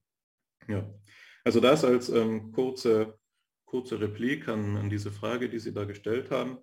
In, äh, Alexander, du hast äh, Interesse nochmal angemeldet, dann ähm, in, äh, ufer ich inhaltlich nicht weiter aus, mit der einen Ausnahme, eine, noch einmal auf dieses Kästchen keine Antwort zu reflektieren. Ich glaube, es ist ganz im Sinne ähm, der fortgeschrittenen Zeit, dass wir allmählich zum Abschluss kommen. Deswegen bemühe ich mich wieder um drei Sätze. Ähm, es war ja jetzt öfter in unserer Debatte der Fall, dass wir gesagt haben, oder dass, wir, dass da ein Unterschied ähm, sich herauskristallisiert hat zwischen der objektivistischen und der subjektivistischen Position, wo es um die Frage geht, ob jemand, ohne sich die Lebenssinnfrage zu stellen, ein glückliches Leben führen kann. Das heißt, es gäbe jemanden, der, wenn er so einen Fragebogen vorliegen hat, wie glücklich sind Sie, ankreuzen müsste, keine Antwort. Und nicht, weil er es nicht weil er sich nicht sicher ist zwischen drei und vier, sondern weil er aus Tunlichkeitsgründen sagen müsste, diese Frage habe ich mir nie gestellt. Etwa? Also was ist die epistemische Rechtfertigung für dieses Häkchen? Und ich glaube, es gibt zwei verschiedene Betrachtungsrichtungen. Die subjektivistische sagt, hier drückt sich ein nicht in Beziehung getreten sein aus. Eine Nullbeziehung, die existiert wirklich. Der Objektivist würde sagen, auch das Schweigen ist eine Antwort. Und das sehen wir beispielsweise im Gespräch. Wenn mir jemand nicht antwortet, ist das manchmal das stärkste konversationelle Manöver, das man machen kann. Und dieses keine Antwort anzukreuzen, ist die ultimative ähm, Herausforderung an den Fragebogen selbst. Ne? Und ich glaube, in dieser unterschiedlichen Bewertung der Absenz von ähm, Bewertung oder Einschätzung kann man ganz gut nochmal den Unterschied zwischen beiden äh, Positionen einfach zur Anschauung bringen. Das waren, ja, ich habe nicht mitgezählt, aber mehr als drei waren es, deswegen war das jetzt der letzte. Ähm, also Sätze. Genau, und jetzt ähm, nochmal gerne von euch etwas, bevor wir dann allmählich ganz gemütlich zum Ende kommen. Ich glaube, ich dränge mich kurz vor, Herr Kügler. Ich wollte nämlich Ihre Frage gerne auch noch beantworten. Äh, vielleicht nutzen Sie danach die Gelegenheit, äh, ein schönes Abschlussplädoyer zu entfalten. Dann ähm, nimmt nach meinem Gefühl die Episode auch eine sehr schöne Rundung. Ich möchte gerne Ihre Frage beantworten. Ich sehe da mich jetzt ein wenig auch in der Pflicht. Ähm, ich, ich, finde es schön, dass Sie sich an uns in der Autorität als Psychologen wenden, darüber Auskunft zu geben. Deswegen möchte ich hier gerne mit einer äh, mit, mit Gewissenhaftigkeit noch etwas ergänzen. Die Grundidee der Psychologie, der psychologischen Messung ist Elementarismus methodologischer Elementarismus. Das bedeutet, alle Formen, in denen wir zumindest nach Wilhelm Wundt ähm, oder im Anschluss an Wilhelm Wundt die Psyche untersuchen, sind ähm, Experimente oder Items, die Fragebögeneinträge, die einzelnen Fragen auf einem Fragebogen nennen wir Items, die exakt eine ähm, kognitive Aktivität untersuchen. Also ähm, wenn wir ein Experiment durchführen, bei dem Gewichte unterschieden werden sollen, dann ist das genau eine Operation, eine Funktion, ein Akt, eine äh, physiologische Grundlage des mentalen Lebens, die dabei aktiv ist. Und das ist das Ziel. Das Ziel der Psychologie ist, die zu äh, isolieren. Das ist also ein, eine Annahme, dass, das, äh, dass die Zergliederung der Psyche so möglich ist. Ähm, deswegen spricht man auch von zergliedernder Psychologie äh, nach Wilhelm Dilthey. Das ist eine Grundidee, die wir schon bei Hume finden, in der Assoziation dass es ähm, also die Möglichkeit gibt, das so zu zergliedern. Und dementsprechend ist auch die Hoffnung, dass jedes Fragebogen-Item genau einen Aspekt, genau eine Facette abbildet. Und wenn diese Einfachheit, diese Schlichtheit, dieses Elementare erreicht ist, dann ist die methodologische Annahme der Psychologie, dass ähm, auch eine Antwort möglich sein muss, weil es äh, letztlich auch wieder beinahe wie in einer Computermetapher gedacht, nur an oder aus ist oder mehr oder weniger, aber es, ist gar, es gibt da keine Ambiguität. Wann immer also ein, ähm, ein Fragebogen-Item Ambiguität hervorruft, lässt sich schlussfolgern, dass es nicht genug ausreichend spezifiziert worden ist. Dass hier ähm, ein, eine weitere Differenzierung dieser Frage in Unterfragen möglich wäre. Das ist das elementaristische Paradigma. Das Thema der Lebens des Lebenssinns widerstreitet dem ursprünglich und unmittelbar. Deswegen gibt es andere Paradigmen innerhalb der Philosophie, insbesondere die Denkpsychologie und die ähm, Interviewforschung, die Selbst- und Fremdbeschreibungsforschung, bei denen nicht elementaristisch, sondern holistisch operiert wird. Und da ist eben hier ein, eine gewisse Dissonanz zwischen Methode und, ähm, äh, um, und Methodologie. Denn was diesem Thema angemessen wäre, der Lebens, äh, des Lebenssinns, ist vielleicht nicht eine Fragebogenuntersuchung. Äh, ähm, das ist auch etwas, was ich immer wieder mit Menschen im Gespräch über Fragebögen, Menschen, die nicht Psychologen oder sind oder Psychologinnen sind, ähm, bemerkt habe. Sie sagen, ich würde am liebsten zwei Kreuze setzen. So etwas zum Beispiel. Die praktische Lösung, und das ist die wichtigste Antwort, die ich Ihnen da geben kann, ist eine behaviorale formale Lösung. Das bedeutet, wir haben in der Psychologie etwas, das wir Reliabilität messen, äh, als Reliabilität messen können.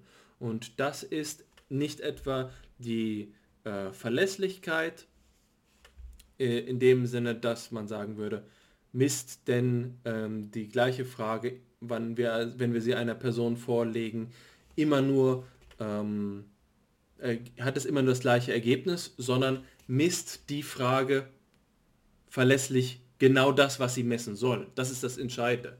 Das heißt, wenn eine Versuchsperson die Frage so interpretiert, dass die Frage nach der Bedeutung der Religiosität im Leben die thematische Ebene betrifft, wie Sie sie genannt haben, und auf der anderen Seite die Zugehörigkeit zu einer, ähm, zu einer Konfession, dann haben wir eine geringere Reliabilität. Das wird sich in den Daten zeigen.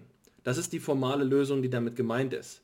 Das heißt, wenn man Versuchspersonen dazu nötigt, die Frage so zu beantworten, dass sie sich nicht schlüssig entscheiden können und unterschiedliche Interpretationen der Frage ähm, möglich sind, dann wird in dem Korrelationsmuster mit anderen Aspekten des Fragebogens bestenfalls sichtbar, dass es hier eine interne Dissonanz gibt.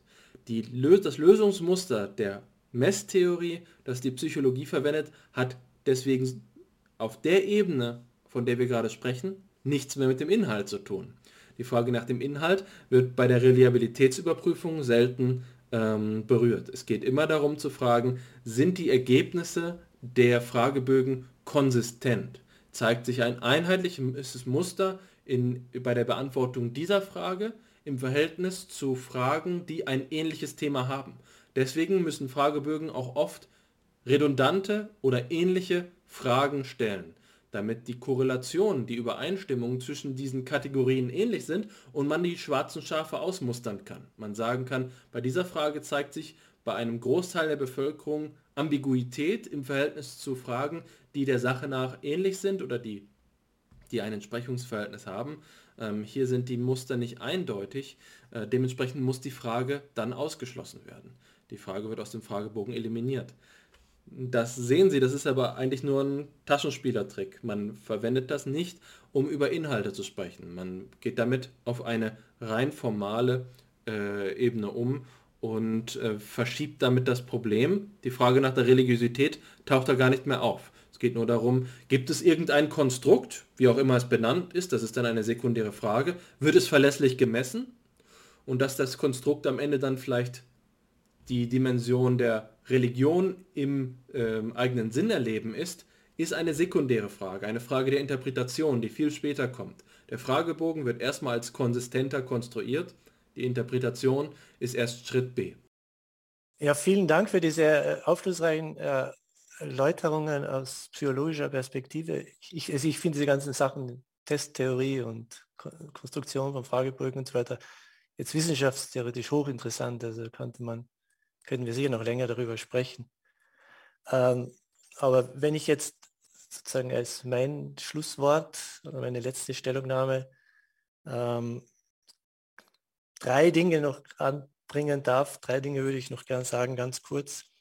Ähm, das erste betrifft jetzt noch diese empirische Frage, nämlich ich habe den Verdacht oder die Befürchtung, dass jetzt in die Konstruktion solcher empirischer Messmethoden, solcher Fragebögen und so weiter natürlich schon Vorverständnisse hineinkommen. Und gerade bei einem Thema wie dem Sinn des Lebens ist es ein Vorverständnis, das sehr stark auch von der Philosophie selbst geprägt wurde und von der Tradition. Und damit auch aus äh, so einer, glaube ich, fließt da auch so eine bestimmte objektivistische Sicht ein. Das heißt, es gibt eben bestimmte Dinge, die fallen einem ein, traditionell im Zusammenhang mit dem Sinn des Lebens. Und da ist halt natürlich Religion drin, ja. Äh, Selbstverwirklichung ist drin. Also so diese, ja, ich frage mich halt, ob man, kann man so etwas auch machen, ohne von einem solchen Selbstvorverständnis auszugehen? Nicht? Oder wie, wie würde man das dann, dann angehen? Ja. Aber ich fürchte eben, dass da durch äh, notwendigerweise schon bestimmte Weichenstellungen erfolgen, bei der Konstruktion dieses empirischen Mittels und dass vielleicht manche Dinge ganz rausfallen. Ja? Also es, eben zum Beispiel Immoralität, unser berühmter Tierquäler zum Beispiel, ja, würde dessen Leben, das wird gar nicht abgefragt. Ja, sozusagen, es wird gar nicht abgefragt, ob jemand ganz eigenartige, auch sozial unerwünschte Sinnquellen vielleicht hat. Also auch soziale Erwünschtheit, glaube ich, könnte sich auch in solchen Werkzeugen ähm, widerspiegeln. Aber nachdem ich jetzt da ja die Philosophie vertreten soll, ähm, es gibt einen Punkt, ähm, der mir jetzt eigentlich gerade erst aufgefallen ist, auch bei der Diskussion über den Fragebogen. Ähm, der misst ja diese zwei Pole, eben wie Sie richtig gesagt haben, der Sinn, äh, des, der Sinnerfüllung und der Sinnkrise. Äh, die sind nicht einfach Gegensätze, denn die Abwesenheit von Sinn heißt nicht, dass man sich in einer Sinnkrise befindet, sondern man muss sozusagen dass die Abwesenheit des Sinns auch spüren und erleiden. Nur dann hat man eine Sinnkrise. Man kann sich aber auch in der Mitte eben bewegen. Das würde dann, das würde der Nichtbeantwortung der Frage entsprechen. Also wo man ja, ähm, das heißt, ich kann weder eine Sinnkrise haben, noch äh, sowas wie Sinnerfüllung aktiv wahrnehmen, sondern das Thema ist einfach irgendwie verschwunden oder so ähnlich. Es macht, spielt keine Rolle. Und da ist mir jetzt gerade eingefallen, dass es ja dieses großartige Zitat aus dem Traktatus von Wittgenstein äh, gibt, äh, wo Wittgenstein äh, darüber spricht, dass äh, Menschen, denen der Sinn des Lebens nach langen Zweifeln klar wurde, dass die dann nicht sagen konnten, worin dieser Sinn bestand und dass man das eigentlich gerade darin erkennt, dass diese Frage verschwindet. Ja, also die, das heißt, man, man hat den Sinn des Lebens dann gefunden, wenn die Frage für, ihnen, für, für einen gar keine Rolle mehr spielt das wäre dann eigentlich genau die, diese, diese indifferente Position im Fragebogen. Ja. Also, also eigentlich jemand, der, der, der diese ganzen Fragen eigentlich nur so, wo, wo man irgendwie den Eindruck bekommt, dass, dass, das, dass das, das Thema überhaupt keine Rolle mehr spielt. Ja. der ist eigentlich, diese Person wäre die, die den Sinn des Lebens tatsächlich gefunden hätte, weil das Leben verschwunden ist, äh, weil das Thema verschwunden ist. Das finde ich ein sehr, sehr, sehr, sehr schöner Gedanke, ähm, wie man eben vielleicht eine, eine Wittgensteinsche, eine Wittgensteinsche Interpretation äh, eines solchen Fragebogens. Und dann das Letzte, was ich noch sagen wollte, ich habe also gesagt, ja, also die Philosophie sollte sozusagen aufhören, überhaupt diese Frage zu stellen und so weiter. Also stellt sich natürlich die Frage, was tut die Philosophie dann überhaupt noch? Also warum beschäftigt man sich, kann man sich dann überhaupt noch aus philosophischer Sicht mit, mit den Sinnen des Lebens ist, beschäftigen? Ist das überhaupt noch ein philosophisches Thema? Und ich denke, was schon noch übrig bleibt, ist natürlich, dass man jetzt aus philosophischer Sicht äh, zum Beispiel verschiedene Sinnquellen, Sinnmöglichkeiten diskutiert, vorschlägt, sie ausarbeitet und sozusagen als Angebot Menschen gibt, ohne jetzt zu behaupten, der Sinn des Lebens besteht darin und wenn du das machst, dann hast du ihn verfehlt. Ja? Und das findet man auch in, in, der, in heutiger philosophischer Literatur über den Sinn des Lebens. Das heißt, einfach so, ja, man könnte sagen, so ein gewisses Spektrum von Sinnmöglichkeiten zu diskutieren und vielleicht auch Menschen auf, überhaupt auf, auf Ideen zu bringen, die sie vorher gar nicht hatten, ja, ohne dass man jetzt dekretiert, was der objektive Sinn des Lebens ist. Ja. Und, äh, und ein Beispiel, das mir da oder da im Grunde genommen gibt es da eine Konvergenz, denke ich, aus Philosophie und Psychologie, denn sozusagen man kann aus psychologischen Studien da durchaus lernen, was gibt es denn eigentlich noch für Alternativen, die mir vielleicht noch gar nicht aufgefallen sind? Und umgekehrt kann die Psychologie von der Philosophie lernen. Und ein Beispiel, das mir da äh, kürzlich aufgefallen ist, ist ähm, das, was Moritz Schlick in seinem Aufsatz über den Sinn des Lebens aus dem Jahr 1927 schreibt. Äh, und zwar vertritt er dort die Auffassung, dass, dass man den Sinn des Lebens nicht in in Aufgaben findet, die man bewältigen äh, muss oder nicht darin, dass man irgendwelche Ziele verwirklicht, sondern dass man den Sinn des Lebens nur in solchen äh, Aktivitäten finden kann, die den Sinn in sich tragen, ja, also die, die den Lohn in sich selbst tragen. Ja. Das war 1927, das hat Schlick damals vorgeschlagen. Und das ist im Grunde genau das, was dann später ähm, äh, Csikszentmihalyi mit sein, in seiner Konzeption des Flows und dieser äh, äh, autotelischen, glaube ich, hat er sie genannt, autotelische Aktivitäten, also Aktivitäten, die das Ziel in sich selbst haben. Ja.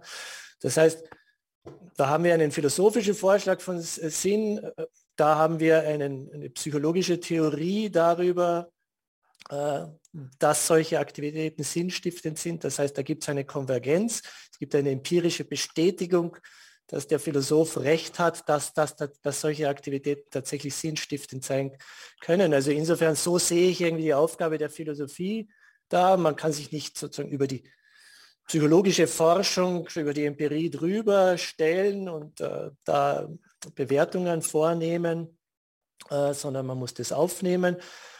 Aber eben die verschiedenen Möglichkeiten der Sinnfindung kann man durchaus philosophisch diskutieren und vielleicht auch attraktiv darstellen und zum, Leute auf Ideen bringen, auf die sie gar noch bis jetzt gar nicht gekommen sind. Nicht? Also zum Beispiel jemandem zu erklären, es gibt auch außerhalb der Religion sowas wie, wie Sinnfindung. Ja. Ja, das wäre alles, was ich jetzt, was mir jetzt noch einfällt. Wir haben jetzt ja tatsächlich schon relativ lange gesprochen. Ja. Darf ich mich bedanken hier an der Stelle bei Ihnen für das angenehme Gespräch? Ähm, ja, der Dank muss, glaube ich, auf unserer Seite liegen. Also danke, dass Sie sich noch mal Zeit genommen haben. Ähm, da Sie ja äh, zwei Punkte zumindest genannt haben nach dem letzten, der ja mehr ein Ausblick war, die eigentlich eine Antwort ähm, erfordern, will, äh, will es noch mal kurz versuchen, vielleicht in einer Art und Weise also mentales Training, eine Proposition pro, ähm, pro Aspekt. Proposition wäre von Anfang an klüger gewesen, weil es mich nicht auf einen Satz festlegt. ähm, also die erste Frage war die nach der Möglichkeit der theoriefreien Instrumentkonstruktion, nicht wahr? Äh, weil beispielsweise das, was einem einfällt, wenn man einen Fragebogen zum Lebensglück ähm, konstruiert, eben durch die Tradition beeinflusst ist. Da ähm, fällt mir zuallererst eben die Arbeit von Paul Costa und Robert McCrae ein, die ja ähm, die Urheber des, ähm, des Big Five Persönlichkeitsmodells sind. Da es beispielsweise konstruiert wurde, nicht a priori auf Traditionen basiert, sondern durch eine Faktorenanalyse über ein Wörterbuch. Ne? Also man schaut in ein Wörterbuch, was für Worte finden sich dort, die für Persönlichkeit relevant sind und dann lässt man eine statistische Methode drüber laufen. So wurde das versucht umzusetzen, so theoriefrei wie möglich. Natürlich gibt es immer noch den Aussonderungsprozess der Bewertung, was jetzt relevant für die Persönlichkeit ist und was nicht. Aber immerhin, das ist schon ein, ein ziemlich guter Schritt eigentlich. Das ist eigentlich schon arrivierte Wissenschaft an dem Punkt. Das Zweite, was Sie gesagt haben, ähm, dass die Wittgensteinische Wendung hin zum Quietismus, Sinn hat man dann gefunden, wenn man aufgehört hat zu suchen. Dazu fallen mir viele Dinge ein, beispielsweise, ähm, die ich alle aussparen will mit einer Ausnahme, nämlich, dass das auch seine Entsprechung hat, ganz im Sinne Ihres Ausblicks, dass die empirische Forschung manchmal eben philosophische Aussagen belegt oder bestätigt in, der, in dem, was in, in der Glücksforschung bekannt geworden ist unter diesem Slogan Happiness lies by the way. Also Glück ist neben dem Weg. Indem ich mich den Sachen hingebe und tue, was sinnvoll erscheint, finde ich das Glück ganz ohne zu suchen. Ähm, Ed Diener wäre da wahrscheinlich der ähm, Anschlussautor, bei dem man am meisten findet, der ja mal, das hatte ich gerade jetzt parallel rausgesucht, als der Jedi-Meister des Glücks ähm, bezeichnet worden ist. Und das letzte zu Ihrem Ausblick, ich denke, dass Sie sich da wieder einmal als ähm, Rorchianer ähm, zur Kenntnis geben. Ich erinnere mich, dass ich in der Vorstellung der letzten Episode, ich glaube es war die 24. bei FIPSI, ähm, das äh, wiedergegeben habe, was in Springer, bei Springer über sie steht, dass sie mit Rorty Philosophie als, das, als die Stimme des Gesprächs der Menschheit mit sich selbst begreifen und jetzt gerade in einer Episode von unlängst, ich glaube, es war sogar die letzte, haben wir Rorty ausführlicher diskutiert und da ein Zitat vorgelesen, das ich jetzt in seinem letzten Satz nochmal als Abschluss der Episode ähm, zu Gemüte führen möchte. Das ist aus dem Plato Stanford Edio Eintrag zu Rorty. Dort heißt es, As Rorty reads philosophy, its significant achievements are not discoveries of truth or falsehood, uh, of certain propositions, but innovations in our descriptive capacities, changes in what we are able to say and think. Und das scheint mir gerade der, der bestehende Wert der Philosophie zu sein, so wie Sie ihn dargestellt haben, selbst wenn man sich quasi für die Wahrheits- und Falschheitsauswertung auf die Psychologie verlässt, dann ist es doch noch die Philosophie, die der Psychologie hier aufzeigt, was alles noch denkmöglich ist und sozusagen sie kreativ inspirieren kann. Ja, an dieser Stelle denke ich, ist, dass das Ganze reif ist, ähm, zu einem Abschluss übergeführt zu werden. Wir haben heute gesprochen über ähm, das große Problem des Lebenssinns und haben danach ähm, diese Diskussion vor allen Dingen orientiert anhand der äh, Dichotomie zwischen sogenannten Subjektivisten und Objektivisten in der Lebenssinnfrage. Subjektivisten fokussieren eben das, wie es ist, etwas zu erleben, wohingegen ähm, Objektivisten die Realität dessen, was ähm, fokussieren, die Realität dessen fokussieren, was eben etwas als sinnvoll oder nicht sinnvoll erscheinen lässt. Und wir haben dann die Ebene schnell, äh, die, die Betrachtung schnell auf die Ebene von Kompatibilitätsansichten übergeführt, in denen eben eine Mischung gesucht wird aus dem richtigen Maß von Objektivität und Subjektivität, da ist auch klar geworden, dass wir nicht in allen Punkten einer Meinung sind, aber ich glaube, dass insbesondere der Abschluss der Diskussion, in dem wir jetzt noch einmal eben mögliche Horizonte für die Verständigung von Philosophie und Psychologie ins Auge genommen haben, gezeigt hat, dass gerade aus so einer Kontroverse ein Mehr an ähm, Ideen aufleuchten kann, dass man in der stillen Stube vielleicht so nicht gesehen hätte. Und das ist sicherlich der un unbestreitbare Mehrwert auch eines solchen Streitgesprächs. Ja, also das wäre die Zusammenfassung für die heutige Episode. Noch einmal herzlichen Dank an Sie, dass Sie wieder da waren. Sie sind selbstverständlich auch für ein drittes Mal eingeladen, ganz nach Gusto. Alexander, an dich einen herzlichen Dank auch. Ähm, ohne, ohne das Zweier-Team würde das hier auch nicht passieren und das ist sehr wertvoll, 61 Mal schon. Das sind locker 120 Stunden, wären wir das ins Fitnessstudio gegangen, wären wir jetzt vielleicht Sinn erfüllt. und auch vielen Dank an die Zuhörer und Zuhörerinnen. Ähm, ohne öffentliche Plattform würden wir es ja eben auch nicht machen. Vielen Dank, bis zum nächsten Mal.